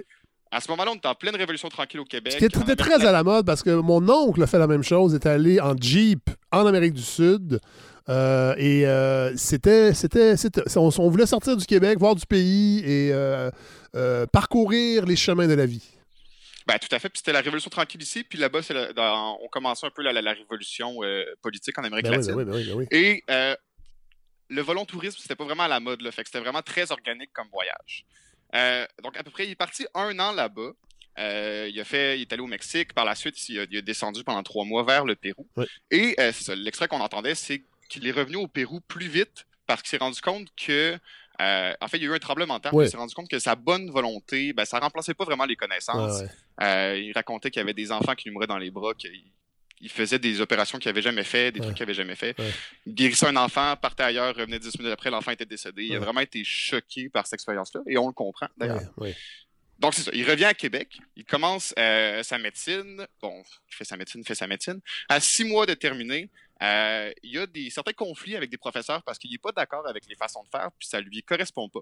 Donc il fait la chose rationnelle, selon lui, il lâche tout ça, Oui. il s'en va travailler dans le monde euh, ouvrier. Ah oui. Fait qu'il s'en va travailler à Chappet dans une série, puis il finit chez Bombardier. Mais rappelons, rappelons là, euh, sans faire de, compa- de, de mauvaises comparaisons, mais euh, ça parce que je suis en train de, lire beaucoup Jacques Ferron ces temps-ci, chose que je n'avais pas fait avant. Euh, je n'avais pas fait. Et c'est pas le même parcours, mais ça reste quelqu'un qui a voulu être dans, dans le, entre guillemets, le vrai monde, c'est-à-dire le monde ouvrier, euh, qui a fait sa médecine, mais qui a, qui a, qui a- qui a- qui a gardé ses connaissances, mais a- a- est sorti un peu des officines médicales pour voir la vraie vie. C'est drôle, vous me, vous me racontez un peu le, le- le- le parcours de, de M. Bonivigier. puis J'ai l'impression que c'est c'est un peu générationnel, ça. Ben, en fait, vraiment parce que euh, quand il a quitté sa médecine, il est allé travailler dans le monde ouvrier, puis ensuite, il s'est ramassé en Guinée-Bissau Oui. euh, avec une équipe En pour éduquer les populations, ouais, en Afrique de l'Ouest, euh, pour éduquer les populations locales sur le risque de boire de l'eau, euh, ben, de l'eau sale en fait, Ouais, ouais, ouais. sur les façons pour faire des puits avec de l'eau propre. Donc, avec son équipe là-bas, ils ont développé une nouvelle façon de construire des puits qui est encore utilisée aujourd'hui, Wow. puis ils en ont construit dans plusieurs villages. Wow. Ça, ça dure quelques années. Après ça, il veut peaufiner sa, sa technique, sa, ma- sa, sa méthode. Alors, il revient, il va faire un bac en mathématiques informatique à l'UQAM. Wow. Exactement, pour modéliser un espèce de, de capuchon pour le puits. Bref. Ouais, ouais. Euh, ensuite, il y a une opportunité pour aller euh, au Burundi, qui est un autre pays d'Afrique, Ouais. pour euh, apprendre aux professeurs de l'université là-bas comment faire pour numériser le- leurs recherches, leurs rapports, parce que c'était pas encore arrivé là-bas. Euh, Puis c'est là qu'il rencontre le docteur Pierre Vien, euh, qu'on connaît un peu là, parce que c'est un, il est assez vocal dans le dossier de l'aide médicale à mourir. Ah oui. à Québec. Oui. Et euh, dans ce temps-là, ben, en fait, c'était le directeur du Centre de coopération internationale en santé et en développement. Donc, il fait son, son mandat là-bas et il se fait convaincre de reprendre sa médecine, se spécialiser en épidémiologie. Ce qu'il fait parce que là-bas, c'est là qu'il est confronté à l'épidémie de sida. D'ailleurs, sa médecine, il a été obligé de la reprendre à zéro. Il y a eu six crédits de crédité. Ah ouais. Ouais, puis ça l'a pas l'air on, d'avoir par- on parle de le, le- le hiatus euh, d'années entre euh, l'abandon de ses études en médecine et le- son retour. C'est combien de temps à peu près? On parle à peu près une dizaine d'années. Ah ouais, quand même, OK. Il a, complété, il a complété sa médecine à 42 ans. Oui, OK. Donc, c'est ça. Puis, son projet de mémoire, euh, c'est un projet de formation pour les infirmières rurales en Afrique de l'Ouest.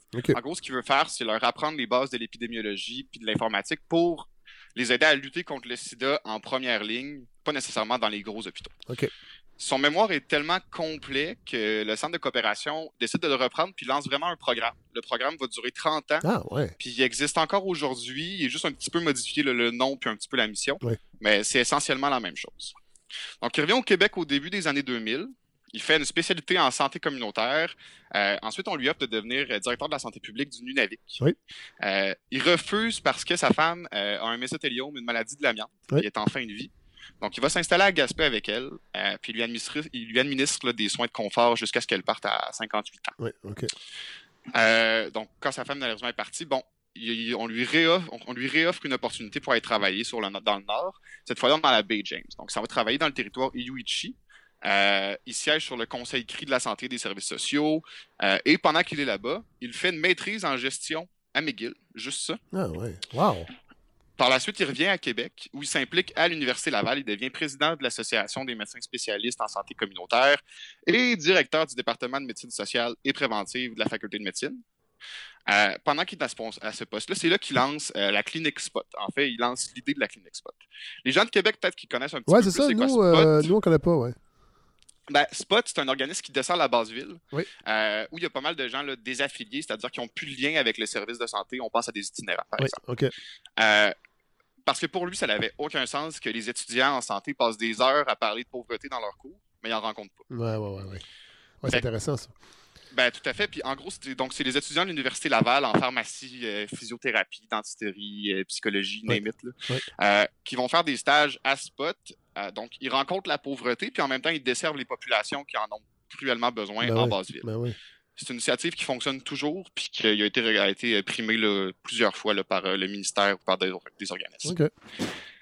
Après tout ça, il se ramasse en Gaspésie où il devient directeur de la santé publique. Euh, à travers tout ça, il trouve le temps de se présenter trois fois en politique. Euh, Puis il milite euh, pour plusieurs causes, là, notamment le revenu minimum garanti. Euh, je vais passer vite sur la politique, là, mais il a été trois fois candidat pour Québec solidaire sur la rive sud de Québec. Ah ouais? Sans grande surprise, il n'a pas été élu. Euh, ben, en même temps, c'est ça que je lui ai demandé. Je lui ai dit, vous aviez pas peur de vous teinter en vous présentant pour Québec solidaire? Puis euh, pas du tout. Il m'a dit bah ça correspondait à mes valeurs puis à ceux de la santé publique. Ben, c'est ça que j'allais dire. J'ai j'ai l'impression que c'est pas. Les étiquettes ont pas l'air de lui faire peur, visiblement. Pas du tout. Puis je vous ai dit tantôt là, que sa femme était décédée d'une maladie de l'amiante. Ben, en 2010, euh, quand le gouvernement marois a voulu rouvrir la mine Jeffrey à Val-des-Sources, Ah oui. anciennement Asbestos, Oui, oui, oui. euh, ouais, il s'est vraiment opposé, là, puis il était un détracteur très présent du projet. Euh, il va même, même qu'en 2017, là, il est allé faire des conférences en Asie sur, euh, pour décourager l'usage de l'amiante. Ah ouais. Wow. Donc, son CV est terminé, mais ce qui est particulièrement intéressant avec euh, M. Bonnier-Vigé, c'est sa façon de faire, en fait. J'ai parlé à plusieurs de ses collègues là, pour mon enquête, puis tout le monde me dit la même chose. Premièrement, ce monsieur-là n'a pas d'ambition personnelle reliée à ses implications. Oui. C'est vraiment là, très naturel. Désintéressé. On en parle. Ah, absolument. Puis une modestie euh, presque effrayante. Deuxièmement, ça, ça, c'est la partie qui m'intéresse le plus, c'est sa méthode de gestion, qui, Oui. est vraiment, euh, qui est vraiment spéciale en fait. Parce qu'à peu près dans tout ce qu'il a fait, que ça soit euh, que ça soit Spot, son travail dans le Nord, ou même la COVID-19 en ce Oui, moment, oui. euh, il fait dans une méthode de co-construction. C'est-à-dire que la hiérarchie est peu ou pas importante. Oh, Tout wow. se fait avec des discussions. Ouais. Puis je jasais là, avec un de ses conseillers en Gaspésie, justement, puis il me disait que la liberté des équipes est impressionnante, euh, puis que M. Bonivier aime pas prendre des décisions. C'est vraiment par consensus, puis en discutant que tout se décide, ce qui est un peu une façon de faire qui est différente de ce qu'on voit d'habitude Ben, dans, le, ben, dans le le- domaine de la santé. Mais ne serait-ce que par rapport à la pandémie, ça a été souvent critiqué, en fait, euh, le système de santé étant structuré avec peu de paliers de décision, tout est dans les mains de, de- de- de- de- de- du haut, en fait, de la, de, la pyramide, c'est-à-dire le ministre. Et c'est ça qui a fait que ben, on n'a pas été capable de réagir. Et euh, M. Bonivigier, visiblement, est complètement à l'inverse de cette tendance-là. Et visiblement, ça fonctionne. Euh, mais justement, la pandémie en tant que telle, en Gaspésie, comment ça s'est passé? Parce qu'on le sait, cet été, les Montréalais, entre autres, ont euh, envahi quelque peu On la Gaspésie. Oui, oui. Mais bon, il, Ben, il fallait, il fallait que ça se répande, ce virus-là. Sinon, vous auriez eu la deuxième vague dix ans Ah, après. on l'a eu. La deuxième vague, je te dirais que la, la, la baie des Chaleurs, elle y a pas mal goûté là, Ouais. au début de la deuxième vague. Ça a été la place au Québec où il y avait le plus de cas. Ouais. Euh, là, en ce moment, c'est en train de se déplacer vers chez moi, donc Oui. euh, c'est super le fun. Mais euh, c'est ça. Puis aussi, ce qui est intéressant avec le docteur Bonnier-Vigé, c'est sa, sa vision très, très large. Par exemple, pour la pandémie, lui, il a vraiment, il s'est battu pour que tous les services restent disponibles malgré tout pour Oui. pas avoir de, de, de- d'impact collatéraux. OK. Donc, c'est ça. Fait moi, je considère que son parcours est, assez impressionnant. Donc, je lui ai demandé si elle écrire ses mémoires. Il m'a répondu Je vais travailler jusqu'à 125 ans et je vais faire ça en 125 et 150 ans. Donc, on croise les doigts. Bon, là, on va aller à Murdochville euh, parce que moi, ça fait des années que j'entends parler du renouveau de Murdochville. Et tantôt, je vous parlais avec les apartistes dans la, la tournée du Rosiac. On était allé en Gaspésie et on avait piqué une petite pointe en voiture à Murdochville. Là, on parle des années 2004-2005 où la fermeture de la ville avait été annoncée par le gouvernement. Euh, C'était pas fait encore, mais ça, ça s'en venait. Que- Qu'en est-il aujourd'hui? Ben, en fait, je vais te corriger un peu. Le gouvernement a refusé la fermeture de Murdochville. Euh, En fait, oui, c'est ça. Vous avez raison. C'est qu'il y avait des discussions. euh, et euh, il y a des gens qui disaient, ben là, il faut tirer à plug. euh, et il y a des gens qui disaient, non, nous, on veut rester ici. Puis y il avait, y avait y avait, il y avait des pourparlers, en fait. Ben, en fait, ça a vraiment déchiré la communauté. Oui. D'ailleurs, ça a été ça une des parties les plus difficiles là, de Murdochville. Oui. Euh, quand on y pense, là, quand on pense à Murdochville, on se dit vraiment que c'est dans, dans la lignée là, des, mines, des villes minières dévitalisées, Shefferville, Gagnon, etc. Oui. Même qu'on entendait souvent là, dans ces temps-là parler d'une ville fantôme. Oui. Où est-ce que c'est Murdochville? C'est vraiment là, prenez la Gaspésie, faites un point dans le milieu, c'est là. Oui. C'est en plein cœur de la Gaspésie. Euh, moi, quand, quand je passais par là, parce que pour aller à Gaspé, il y a un petit, euh, c'est un petit raccourci que Oui. ça passe par Murdochville. Puis je me dis, Au, mais au qui lieu de, qui lon- habite au lieu de longer la côte, c'est ça? Ouais, ouais, Oui. c'est ça. Au lieu d'avoir la, la tâche de longer la côte. Donc, je me demandais qui est-ce qui habite ici? Euh, donc, j'ai décidé d'aller passer une journée, rencontrer des gens, euh, puis voir qu'est-ce qui s'en venait pour eux. Si je résume l'histoire, je vais faire ça rapidement. Euh, ville fondée au tournant des années 50, principal moteur économique, une mine de cuivre. Il faut savoir que Murdoch, ça a vraiment été construit comme une ville pour attirer les travailleurs. Fait que l'entreprise minière, minière là, a mis le paquet. Euh, arena, golf, hôtel Oui. de ville, centre sportif, Ce qui arrive souvent, centre-ville. ce qui arrive souvent dans les grosses compagnies minières, là, c'est qu'ils veulent un peu euh, calmer la grogne en payant des installations et des services. Ben, en fait, c'était vraiment la ville de compagnie là, parfaite, sur papier, en plein milieu de la forêt. Ouais. Fait que c'est ça. Donc, quelques années après la fondation, euh, bon, la mine, la mine commence, les gens commencent à s'installer. Et euh, Murdoch a été vraiment le théâtre d'une des grèves fondatrices du Québec dans la lignée des, des grèves. Bon, j'ai encore parlé de Val-des-Sources. là. Oui. Mais euh, dans la lignée des, des- des grèves de l'amiante. Oui. Dans, dans les années 50. En gros, les employés voulaient changer de syndicat. Oui. Et la mine a, a sacré tout le monde qui était dans le syndicat en 57. OK. La mine a sacré tout le monde qui était dans le syndicat dehors. Ils ont envoyé les leaders. Euh, J'en ai parlé avec une dame justement qui venait d'aménager là à ce moment-là, Adrienne Chouinard. Puis elle, vraiment, là, cette période-là, elle m'a dit que c'était la pire période de sa vie. La, la- la communauté était déchirée Ouais. parce qu'il y avait d'un côté euh, bon, les syndiqués qui, eux, attendaient littéralement les scabs au bas de la côte Ouais. à l'entrée de la ville. Ouais. Et de l'autre côté, il y avait le gouvernement de Duplessis qui était assez euh, euh, antisyndical. Qui euh, a déployé des centaines de, et entendez les guillemets, agents de sécurité ou des fiers à bras Ouais, oui, ben oui. dans la ville. Elle me racontait que ça débarquait par autobus. Ah, ouais. Euh, il y a eu des affrontements en plein cœur de la ville. Euh, c'est petit, là. C'est vraiment, Ouais. il y a juste ça. Il n'y a pas de banlieue à Murdochville. Il y a deux personnes qui sont décédées là, justement de ces affrontements. Puis à la fin, ben, c'est la mine qui a gagné parce que seulement une poignée de grévistes ont été réengagés et avec des salaires plus bas. Ah, boy. Petit saut dans le temps, on se ramasse en 70-80, là, c'est les grosses années. Tout le monde travaille, tout le monde fait des gros salaires. Euh, quand on parle de cette époque-là avec les gens de Murdochville, tout le monde me dit comment ils étaient fiers. Les Ouais. gros chars, euh, il y avait sept restaurants dans une ville de 7000 habitants. Ah, ouais. Euh, les gens venaient de l'extérieur, il y avait des autobus qui venaient pour travailler. C'était vraiment les bonnes années. Ouais. Mais, un peu à l'image des autres villes minières, plus ça allait, moins il y avait d'emplois à la mine. En 2002, la mine puis la fonderie ont fermé. Murdoch est tombé dans un marasme économique assez important. À ce moment-là, justement, c'est ça que, que, que vous parlez tantôt là, avec euh, le référendum. En Ouais. plus d'être dans une crise économique, Murdoch est tombé en, en crise politique. Il y a eu deux référendums qui ont été faits sur la fermeture. Les Ouais. deux fois, 65% des gens ont voté en faveur. Mais le gouvernement de Bernard Landry a dit non. Donc, la ville n'a pas fermé, euh, mais c'est vraiment une époque qui a marqué les gens de Murdochville. Ouais. Parce qu'un peu pendant, comme pendant la grève, ça a vraiment séparé la communauté. Ouais. Euh, les gens me parlaient qu'il y avait des menaces, des gens qui se parlaient plus, des couples qui se brisaient. Tout ça dans une ville là, de, de quelques centaines tournant au milieu là. Oui, ben, un peu enclavé parce que il y a, y a de la, je veux dire, il y a- y a de la forêt autour. C'est pas, il n'y a pas de, des grappes de ville. euh, il y a- y ça aussi, là. Puis c'est ça. Donc, le tissu social s'est vraiment déchiré à ce moment-là. En plus de ça, donc, crise économique, crise politique, et là, on ajoute une crise sociale parce qu'après le refus de la fermeture, ben, les gens qui avaient voté oui en majorité, ben, sont partis. Ben oui, voilà. Donc, je parlais à une dame, Lynn, la postière du village, qui me dit qu'elle, elle habite là, là, depuis qu'elle a trois mois.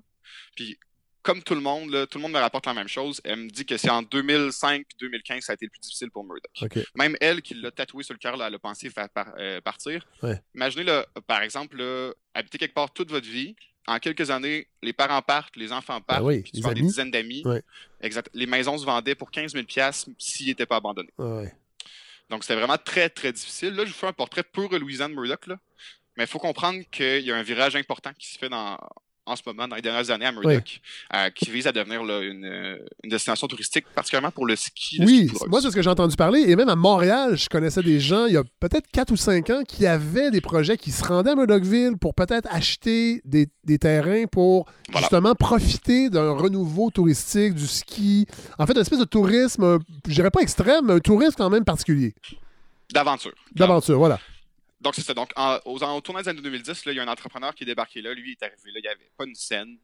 Euh, je vais parler, c'est Guillaume Molaison, oui. euh, propriétaire du Chic Shack, qui, en gros, au fil des années, il a acheté plusieurs maisons qu'il louait. Oui. En, par la suite, il a acheté le presbytère, il a acheté l'église, il a acheté le centre de ski.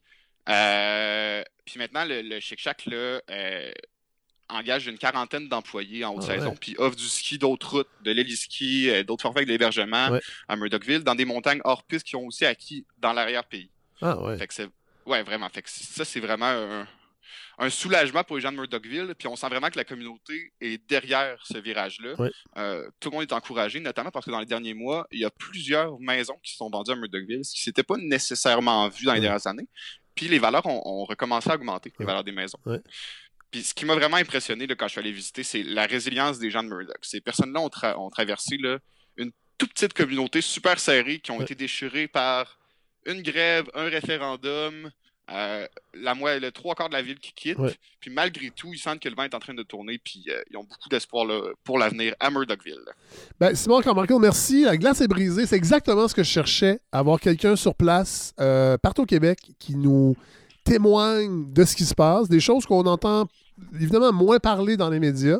Euh, je suis vraiment content que vous ayez accepté euh, de, de- de la- l'appel. Puis on va se retrouver. On va voir, ça va être au gré de l'actualité, mais j'aimerais ça, genre, aux trois semaines, peut-être aux trois semaines, d'avoir des nouvelles de la Gaspésie. Euh, je pense que ça ferait, ça ferait plaisir également aux auditeurs et aux auditrices de balado. C'est tellement beau, la Gaspésie. Oui, mais, euh, mais- mais cet été, moi, j'ai non, j'ai même pas. Euh, S'il n'était pas question que j'y aille, j'avais peur de voir trop de Montréalais. Alors, je vais attendre. Ouais, ben, je pense qu'il y, a eu- il y a eu beaucoup de gens qui ont eu peur d'avoir peur d'avoir du monde. Mais vraiment, euh, j'ai vu des gens là, de Montréal qui me disaient le, le centre-ville de Percé, ça avait l'air de Saint-Laurent. Ah ouais, non, ok. Ben, voilà, j'ai bien fait de rester. Parce qu'ici, ici, possiblement cet été, Montréal avait peut-être un peu l'air de la Gaspésie en temps normal. Ah, merci. Mais hein. Bonne journée. Salut.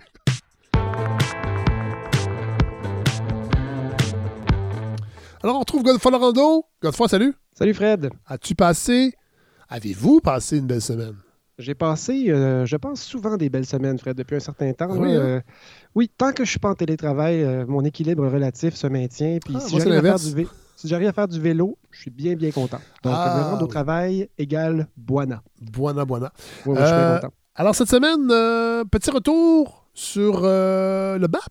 Est-ce que j'ai bien Ben, compris? On va passer par le BAP, mais en premier, je me permets euh, une, une petite incartade COVID rapidement. Ah, Oui. Euh, info COVID. euh, Tchou, tchou, tchou, bon, à cause de la Suède, notre audit- Bon. une de nos auditrices en Suède nous a écrit pour nous dire ben voilà, on est rendu à peu près là où vous étiez euh, il y a un, un certain nombre de semaines. J'ai entendu une virologue suédoise, Lena Einhorn, interviewée à CBC mi-octobre, qui Mhm. qualifiait la stratégie suédoise, Fred, d'un mot en particulier obstiné. Ah. Stubborn.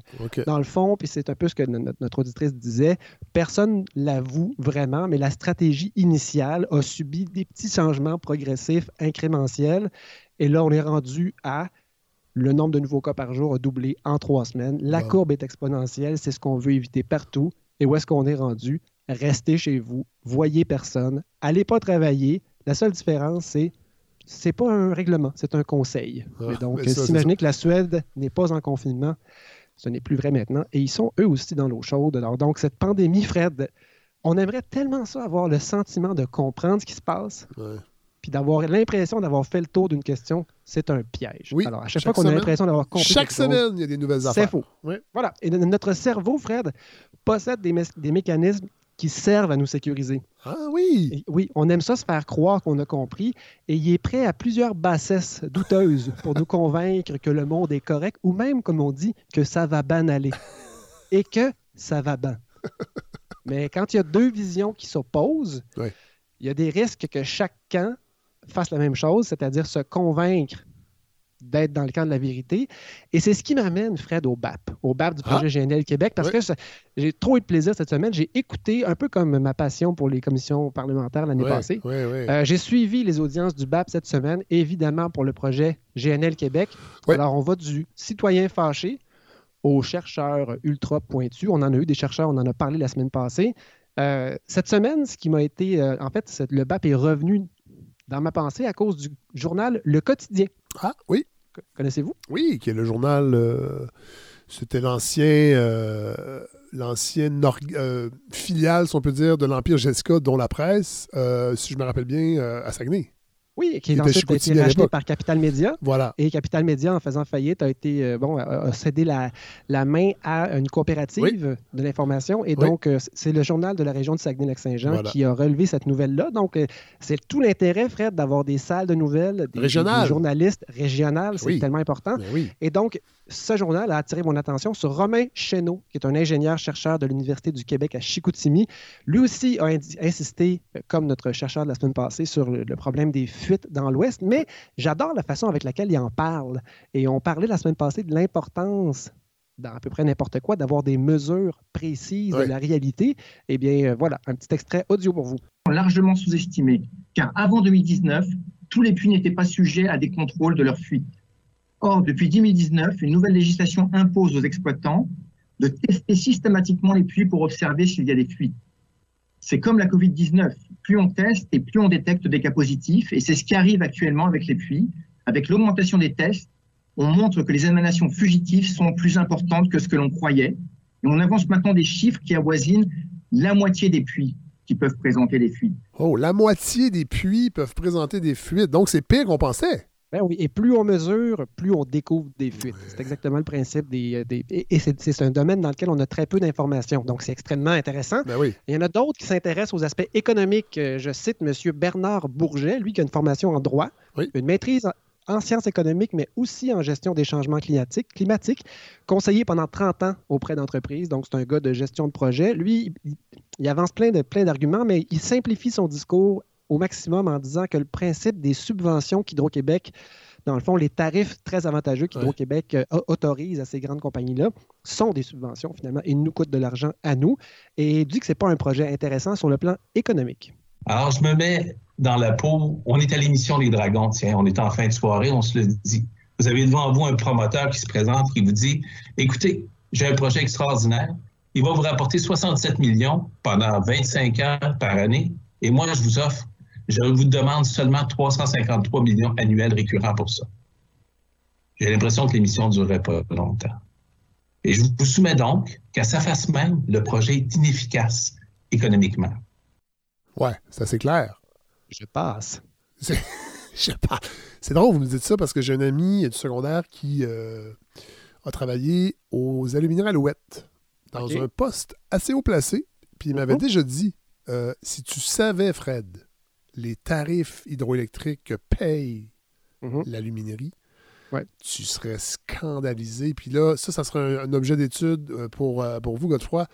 Euh, les, euh, les réserves euh, d'énergie que les alumineries réussissent à faire avec les bas tarifs euh, offerts par Hydro-Québec et qui finalement revendent cette énergie-là. En tout cas, il y, a- il y a vraiment un scandale. C'est vraiment, on est le tiers-monde, en fait, des ressources euh, naturelles au Québec. Ce qui fait qu'on a de l'électricité à revendre en ce moment pour un aussi gros projet que ça, c'est des projets à la marge, comme par exemple la Romaine. Ouais. Et l'électricité produite par la Romaine, c'est pas une électricité qui est de bon marché, c'est c'est la nouvelle gamme de barrages. Ouais. Et quand on inclut tous les frais, on tombe dans du 13-14 cents du kilowattheure et euh, on va utiliser cet extra-là pour des projets de ce type-là. Donc, selon lui, pas du tout intéressant.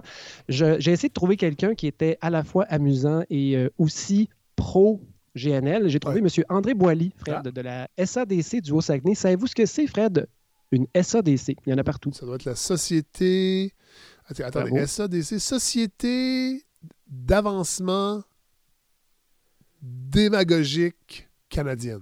Ah non, ça c'est le non, ça, ça pourrait être votre petit nom à vous, mais c'est la société, c'est la société d'aide au développement des collectivités. Donc c'est des Ah. OBNL pro développement dans les régions qui sont, qui sont très très connectés avec les PME. Et donc lui ce qu'il dit, ce qu'il dit c'est, euh, j'ai pas d'extrait pour ce parti-là.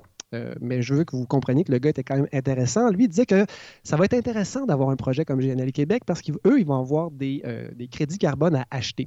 Et donc, pour compenser leurs émissions. Là, je ne parle pas des fuites du tout, là, je parle juste du bilan carbone de, Ouais. de l'industrie. Et euh, lui, ce qu'il disait, c'est qu'il y a plein de PME locales qui vont qui ont déjà commencé à faire des adaptations, donc remplacer une pompe au diesel par une pompe électrique, et que donc les unités carbone vont pouvoir être vendues et ces PME-là vont pouvoir faire de l'argent avec le projet GNL Québec. Je me dis, est-ce qu'il faut absolument un nouveau projet producteur de gaz à effet de serre? Ou est-ce qu'on ne pourrait pas vendre des, des mêmes types de, de crédits à des entreprises qui sont déjà des grands émetteurs? Mais aussi, il nous résume un peu sa position et euh, juste pour rigoler, on l'écoute. La mobilisation de l'environnement. Le débat actuel sur l'environnement questionne la survie de la planète. À notre avis, il faut se préoccuper de la survie des gens. L'angoisse climatique n'est pas une préoccupation exclusive des environnementalistes. Vous savez, je suis grand-père, je suis père, je suis un citoyen et je ne veux pas tuer les belugas. Ah, ça rassure, hein? Ça, ça Tu vois, rassure. quand on- quand non, on mais il veut les pas gens- tuer des belugas, sauf que, sauf que si le projet voit le jour, ça va arriver. Ben, euh, c'est un des aspects duquel on n'a presque pas parlé ici. Ben oui. on, on se concentre sur les, les gaz à effet de serre. Ça me semble suffisant pour invalider ce projet-là. Euh, mais bref, c'est intéressant de voir ce projet-là de BAP. En fait, c'est vraiment un endroit où on peut entendre les, des opinions divergentes, très souvent bien articulées. Et après ça, c'est un exercice démocratique, Fred, auquel moi je crois Ouais. et que je découvre. Et euh, comme les commissions parlementaires, ça me semble être un moment où les lignes de parti peuvent tomber et on s'informe. Après ça, qu'est-ce qu'on fait des recommandations? Ça, ça va être traité par un parti politique, évidemment. Oui. Mais J'ai comme l'impression qu'on sait déjà que ça va avoir lieu, ce projet-là. Je peux pas croire, Fred, mais on verra bien. Mais évidemment, donc les, in- les- tous les intervenants ont un angle d'attaque particulier. Même les scientifiques ont un angle. Et j'en reviens un peu à notre cerveau, Fred, dont je parlais tantôt, qui cherche à nous convaincre qu'on a raison de penser comme on pense. Et là, pendant la semaine, vous le savez, on est en semaine électorale aux États-Unis. On, on est encore en soirée électorale aujourd'hui, jeudi, euh, deux jours après la fin des, élec- des élections. Impossible de ne pas faire le lien avec les élections aux États-Unis. Donc, les mots-clés qui ressortent, c'est clivage, polarisation, réconciliabilité entre les deux pôles. Et là, c'est vous qui m'avez envoyé, Fred, un article du Scientific American du, du 26 octobre.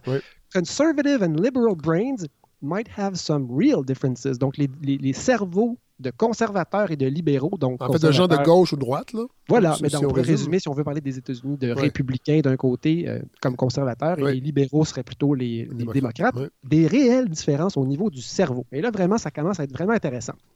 C'est des notions qu'on avait déjà entendues ailleurs. Donc là, on sait- Godefroy, euh, avant d'aller plus loin, est-ce que ça confirme mon intuition que le cerveau des gens à droite, il y a des morceaux qui manquent dans le Euh, cerveau, des ondes absentes? Euh, c'est, euh, ça- Est-ce que ça vous ferait du bien de savoir ça? Ben, mon cerveau aimerait le savoir, lui. Ben voilà, tout est là, Fred. Ça veut dire que vous allez- si vous continuez à chercher sur Facebook, vous allez sans doute trouver des éléments qui répondent et qui valident votre propre théorie. Malheureusement, étant donné que j'essaie de j'essaie euh, de me m'en tenir au fait, euh, je ne peux pas vous dire ça, Fred. C'est pas ça qui est écrit. Mais par contre, donc les conservateurs semblent vraiment, vraiment avoir des, une façon de penser différente. Donc, on constate que euh, non seulement les façons de penser sont différentes, mais physiquement, les cerveaux sont Ah, différents. oui. Les conservateurs sont plus à l'aise quand ils se sentent en sécurité. Ils apprécient la prévisibilité et aussi un certain respect de l'autorité. Alors que les libéraux, eux, seraient plus confortables avec la nouveauté, la complexité et la nuance. Alors, vous pouvez vous reconnaître dans un des deux groupes sans dire qu'il y en a un qui est meilleur que l'autre. Ça, c'est des, des- des notions qui sont sorties euh, il y a plusieurs années. C'est pas nouveau. La grande nouveauté, c'est la, la capacité technologique d'aller voir les structures cérébrales en action pendant qu'on utilise notre cerveau. Et donc, on, re- on remarque maintenant des différences dans les structures mêmes. Ça, c'est intéressant. Oui, c'est vraiment intéressant. Et là, le but, ce n'est pas d'apprendre des nouvelles parties du cerveau, Fred, mais c'est de retenir l'idée générale. Le volume de matière grise, donc les neurones euh, qui sont dans le corps, de- le corps cellulaire, c'est-à-dire le Ouais. noyau, pas les longs, longs, longs fils là, qui sont des- qui relient le cerveau, par exemple, à- au pied, Ouais. mais le, le- le noyau même des cellules, c'est la matière grise. Cette matière grise contenue dans le cortex singulaire antérieur. Bon, je vous dirais, c'est quelque part dans le cerveau. C'est- Il y en a plus chez les libéraux. Chez les libéraux. Donc, Ah. eux autres ont plus de matière grise à un certain endroit. Et à quoi sert cette zone, Fred? À détecter les erreurs, détecter les incohérences et aussi résoudre les conflits. Donc, agir pour résoudre les conflits. Les conflits. Inversement, du côté euh, davantage conservateur, c'est la grosseur des amygdales qui aurait une influence. Et là, Fred. Les amygdales dans le attention. cerveau, attention. là, pas- pas- Faites-vous pas enlever ces amygdales-là. Hein, Sinon, sinon, Fred, vous risquez de manger du jello pendant beaucoup plus que 4 jours. Allô? Et c'est pas vous qui allez Je tenir la cuillère. m'appelle Esmeralda. Voilà. Et donc, euh, c'est une structure double dans le cerveau qui est impliquée dans la régulation des émotions et dans l'évaluation des dangers. Et donc, chez les conservateurs, les amygdales sont plus grosses. Ils sont plus sensibles à l'impression d'être en danger. Et quand on est en danger, qu'est-ce qu'on fait? On, on cherche, mais sans agir, une façon de se sécuriser. Et donc, on- le cerveau manifeste des, des réflexions qui vont aller dans le sens de non, non, ça va bien. Et donc, on peut remarquer des choses qui sont incohérentes ou qui nous, qui nous inquiètent et on se rassure en disant non, non, non, le monde est bel et bien comme je le pensais. Et donc, là, il faut faire attention parce que ce sont des statistiques. Alors, évidemment, toutes les exceptions sont possibles. hein. Oh oui. Un gars de droite qui fait du kombucha dans un pot de yogourt recyclé, ça existe. Oui. Et un, un radical catholique, un béret blanc, hein, ma grand-mère était béret blanc à l'époque, euh, pourrait être très, très à l'aise avec le fait que son petit-fils est homosexuel. Donc, ça, ça se peut. Euh, Qu'est-ce que ça nous donne, Fred, de savoir que la moitié des Américains a des gros amygdales, mais qu'on ne peut pas leur enlever, et que l'autre moitié a plus de matière grise dans son cortex singulaire antérieur? Donc, qu'est-ce que ça nous donne de savoir ça?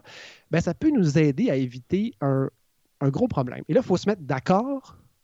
Vous ne serez peut-être pas d'accord, mais moi, c'est mon la réflexion de base sur laquelle je ne peux pas m'obstiner.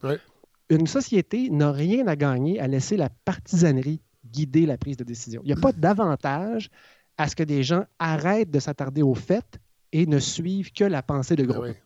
Pour moi, c'est une évidence. Et donc, comprendre l'influence de la partisanerie sur un cerveau ou sur le cerveau de plusieurs personnes et comment on pourrait en tenir compte pour favoriser les échanges entre des opposants, ça me semble être vraiment intéressant. Ouais, sauf que là, la question est est-ce que la partisanerie euh, influence le cerveau ou la structure du cerveau, ce que vous venez de nous démontrer, va amener les gens vers des regroupements où la partisanerie va être, dans le fond, partagée par les gens qui ont la même structure cérébrale? Ça, c'est la question à, à 1000 Fred. Oui. Donc, les chercheurs n'y répondent pas pour l'instant. Euh, On, on a de la difficulté à savoir si le cerveau se développe parce que vous avez des actions puis des, des- des- des façons de faire qui sont conservatrices euh, ou l'inverse. Mais par contre, donc, la partisanerie, elle, euh, Fred, elle a une importance capitale parce qu'elle répond à un besoin très, très viscéral d'affiliation, de prévisibilité et d'avoir l'impression qu'on comprend notre environnement. Et ça, ça touche tout le monde. Donc, on veut croire que nos opinions sont les bonnes, euh, même si on est, mis, on est mis face à des preuves. Ça s'appelle le système de justification. J'ai trouvé un exemple audio, Fred, d'une personne qui fait, qui est partie de notre, qui fait partie de notre quotidien, qui, sous nos yeux, ignore des arguments et se convainc que sa perception de la réalité est bien la bonne. Est-ce qu'on peut avoir un extrait? On a malheureusement au Québec des gens qui sont racistes dans toutes les euh, parties de notre société, puis il faut lutter contre le racisme. Mais la grande majorité des Québécois sont pas racistes. Et C'est dans ce sens-là que je dis, il n'y a pas un système en place qui fait qu'on on s'organise pour euh, discriminer. Intéressant, Godefroy. Donc, notre premier ministre aurait de grosses amygdales. Et voilà, si on réécoute là, ce, ce segment-là, je vous proposerais d'entendre ces amygdales travailler. Et donc, imaginez-vous la réflexion. Quoi? Le Québec pourrait avoir un problème de racisme systémique? Oh là là, j'aime pas ça. Les amygdales détectent l'inquiétude. Oh non! Fred, mon univers m'inquiète. Et là, les amygdales travaillent pour te rassurer. Ben non, c'est correct. J'ai un ami noir. Et voilà. C'est c'est comme ça que ça fonctionne. Donc, la matière grise dans les amygdales semble s'activer au moment où on travaille pour se convaincre que le système qu'on espère est légitime, désirable. Et voilà. Wow. Excellente Et voilà. démonstration. Et, euh, Ah, c'est intéressant, n'est-ce pas? et ce qui Euh, serait intéressant aussi, par, par contre, si jamais les amygdales de M. Legault sont réduites, Mm-hmm. ben peut-être que ça laisserait de la place pour introduire les F dans le vocabulaire de M. Legault, dans Comme son la cerveau. c'est difficile. C'est difficile. On Peut-être un lien entre la taille des amygdales et l'incapacité de prononcer des, des, des- des- des F. Fred. Et Fred, mais donc, euh, je, vous- je vous fais un résumé de d'autres recherches, mais il y en a qui se sont intéressés à l'impact de la partisanerie sur le cerveau. Euh, on s'est rendu compte, par exemple, que des gens qui sont des conservateurs étaient capables de se souvenir de scènes qui n'ont jamais existé, par exemple Barack Obama en train de serrer la main du président de l'Iran, ou encore, ou encore euh, des gens à qui on montrait des images, là, là, c'est tant démocrates que républicains, des images de manifestations, et on leur demandait est-ce que vous pensez que la police devrait intervenir? Eh bien, ils disaient oui s'ils avaient la perception que la manifestation en question était, euh, était bel et bien une manifestation contre leur point de vue à eux tout dépendant de leur perception. Et voilà. Et donc, ils ont suivi des gens en mesurant la grandeur de leurs amygdales et ils sont capables de faire des prédictions en disant des gens qui ont des qui ont des grosses amygdales vont avoir davantage de... de on, va- on risque de les retrouver beaucoup moins dans des manifestations. Eh ben, c'est vraiment Hein? passionnant. Mais là, on rappelle aux gens, c'est les amygdales dans le cerveau, ne, ne vous tentez pas le coup pour voir si vous avez de gros amygdales. Surtout que c'est peut-être... ben, en fait, oui, tentez-vous le coup pour voir si vos ganglions sont enflés. Et si c'est le cas, allez à l'hôpital pour passer un Oui, test voilà. euh, allez, allez passer un test de COVID, Voilà. c'est tout. Hey, merci, God! Hey, Fred, mais il y, a- il y a un autre élément très important, Ah. mon cher Oui, Fred. oui. C'est parce que dans le fond, on a un problème, parce qu'on a un besoin d'affiliation. Tout le monde a besoin de se sécuriser et de se sentir mieux parce qu'il fait partie d'un groupe. Le problème, c'est qu'en ce moment, tout ce qu'on nous propose, en tout cas aux États-Unis surtout, euh, c'est une affiliation politique. Et donc, ça prendrait des communautés où les gens peuvent se réunir autour de choses qui ne sont pas politiques. Par exemple, moi, j'aime, Fred, les échanges d'idées. Donc, il faudrait que je m'affilie à un groupe ou une gang qui aime discuter. Et on n'est pas d'accord, d'accord, mais on apprécie discuter. Hein? Sentiment de communauté, C'est ça, vous dit quelque chose? Oui, ben oui, on en... Ah. Notre projet, insiste, votre oui, projet de la oui. balado, c'était. Mais là, j'ai là, j'ai comme vraiment eu un flash. mais C'est des gens qui choisissent de donner au projet, Oui. qui ont accès au contenu euh, exclusif de la balado. Des gens qui nous invitent en région, dans leur coin, pour parler de leurs enjeux. On est en train de construire un sentiment de communauté qui va combler un certain manque de plusieurs personnes, moi inclus. On a besoin de sentir qu'on fait partie d'un groupe, mais c'est un groupe qui se veut, Fred, apolitique. Oui. Et donc, ça, Presque. pour moi, ça fait partie de la solution. Mais là, je me mets à en réfléchir en quittant. Sommes-nous apolitiques, Fred, ou c'est juste mon cerveau qui veut me convaincre que je suis dans un projet qui est neutre? Pensez à ça. Bonne semaine. Bonne semaine. C'est une maudite bonne question. Alors, merci à tous ceux qui ont participé à cet épisode. Euh, Bertrand Ratchet, Simon Carmichael, Hélène Faradji, Godfrey Lorando et notre invité cette semaine, Marie-France Bagelot. Merci à Larry Dufresne à la réalisation qui me donne toujours euh, ses conseils euh, avisés et allumés. Vraiment, merci. Merci à Andréane Obansawin qui s'occupe des médias sociaux, entre autres, qui, rend la page Facebook de, de- la balado vivante. La semaine prochaine, on retrouve Maxime Saint-Hilaire, qui est notre euh, professeur de droit à l'Université de Sherbrooke. On avait un peu entendu l'an dernier, qui va venir nous parler de la contestation de la loi 21, qui est, euh, qui est en Cour suprême présentement. Alors, euh, on va avoir un- une analyse de Maxime Saint-Hilaire sur cette contestation. Et on reçoit Mathieu Bellil. Vous savez, Mathieu Bellil, qui est chroniqueur ici, qui nous donne des nouvelles de nous. Et il a publié un essai, L'Empire invisible, cet automne, il n'y a pas si longtemps. Alors, euh, je vais, là, je, je l'invite pas comme chroniqueur, mais comme essayiste pour nous parler de son livre. Donc, tout ça et bien plus la semaine prochaine. Salut tout le monde.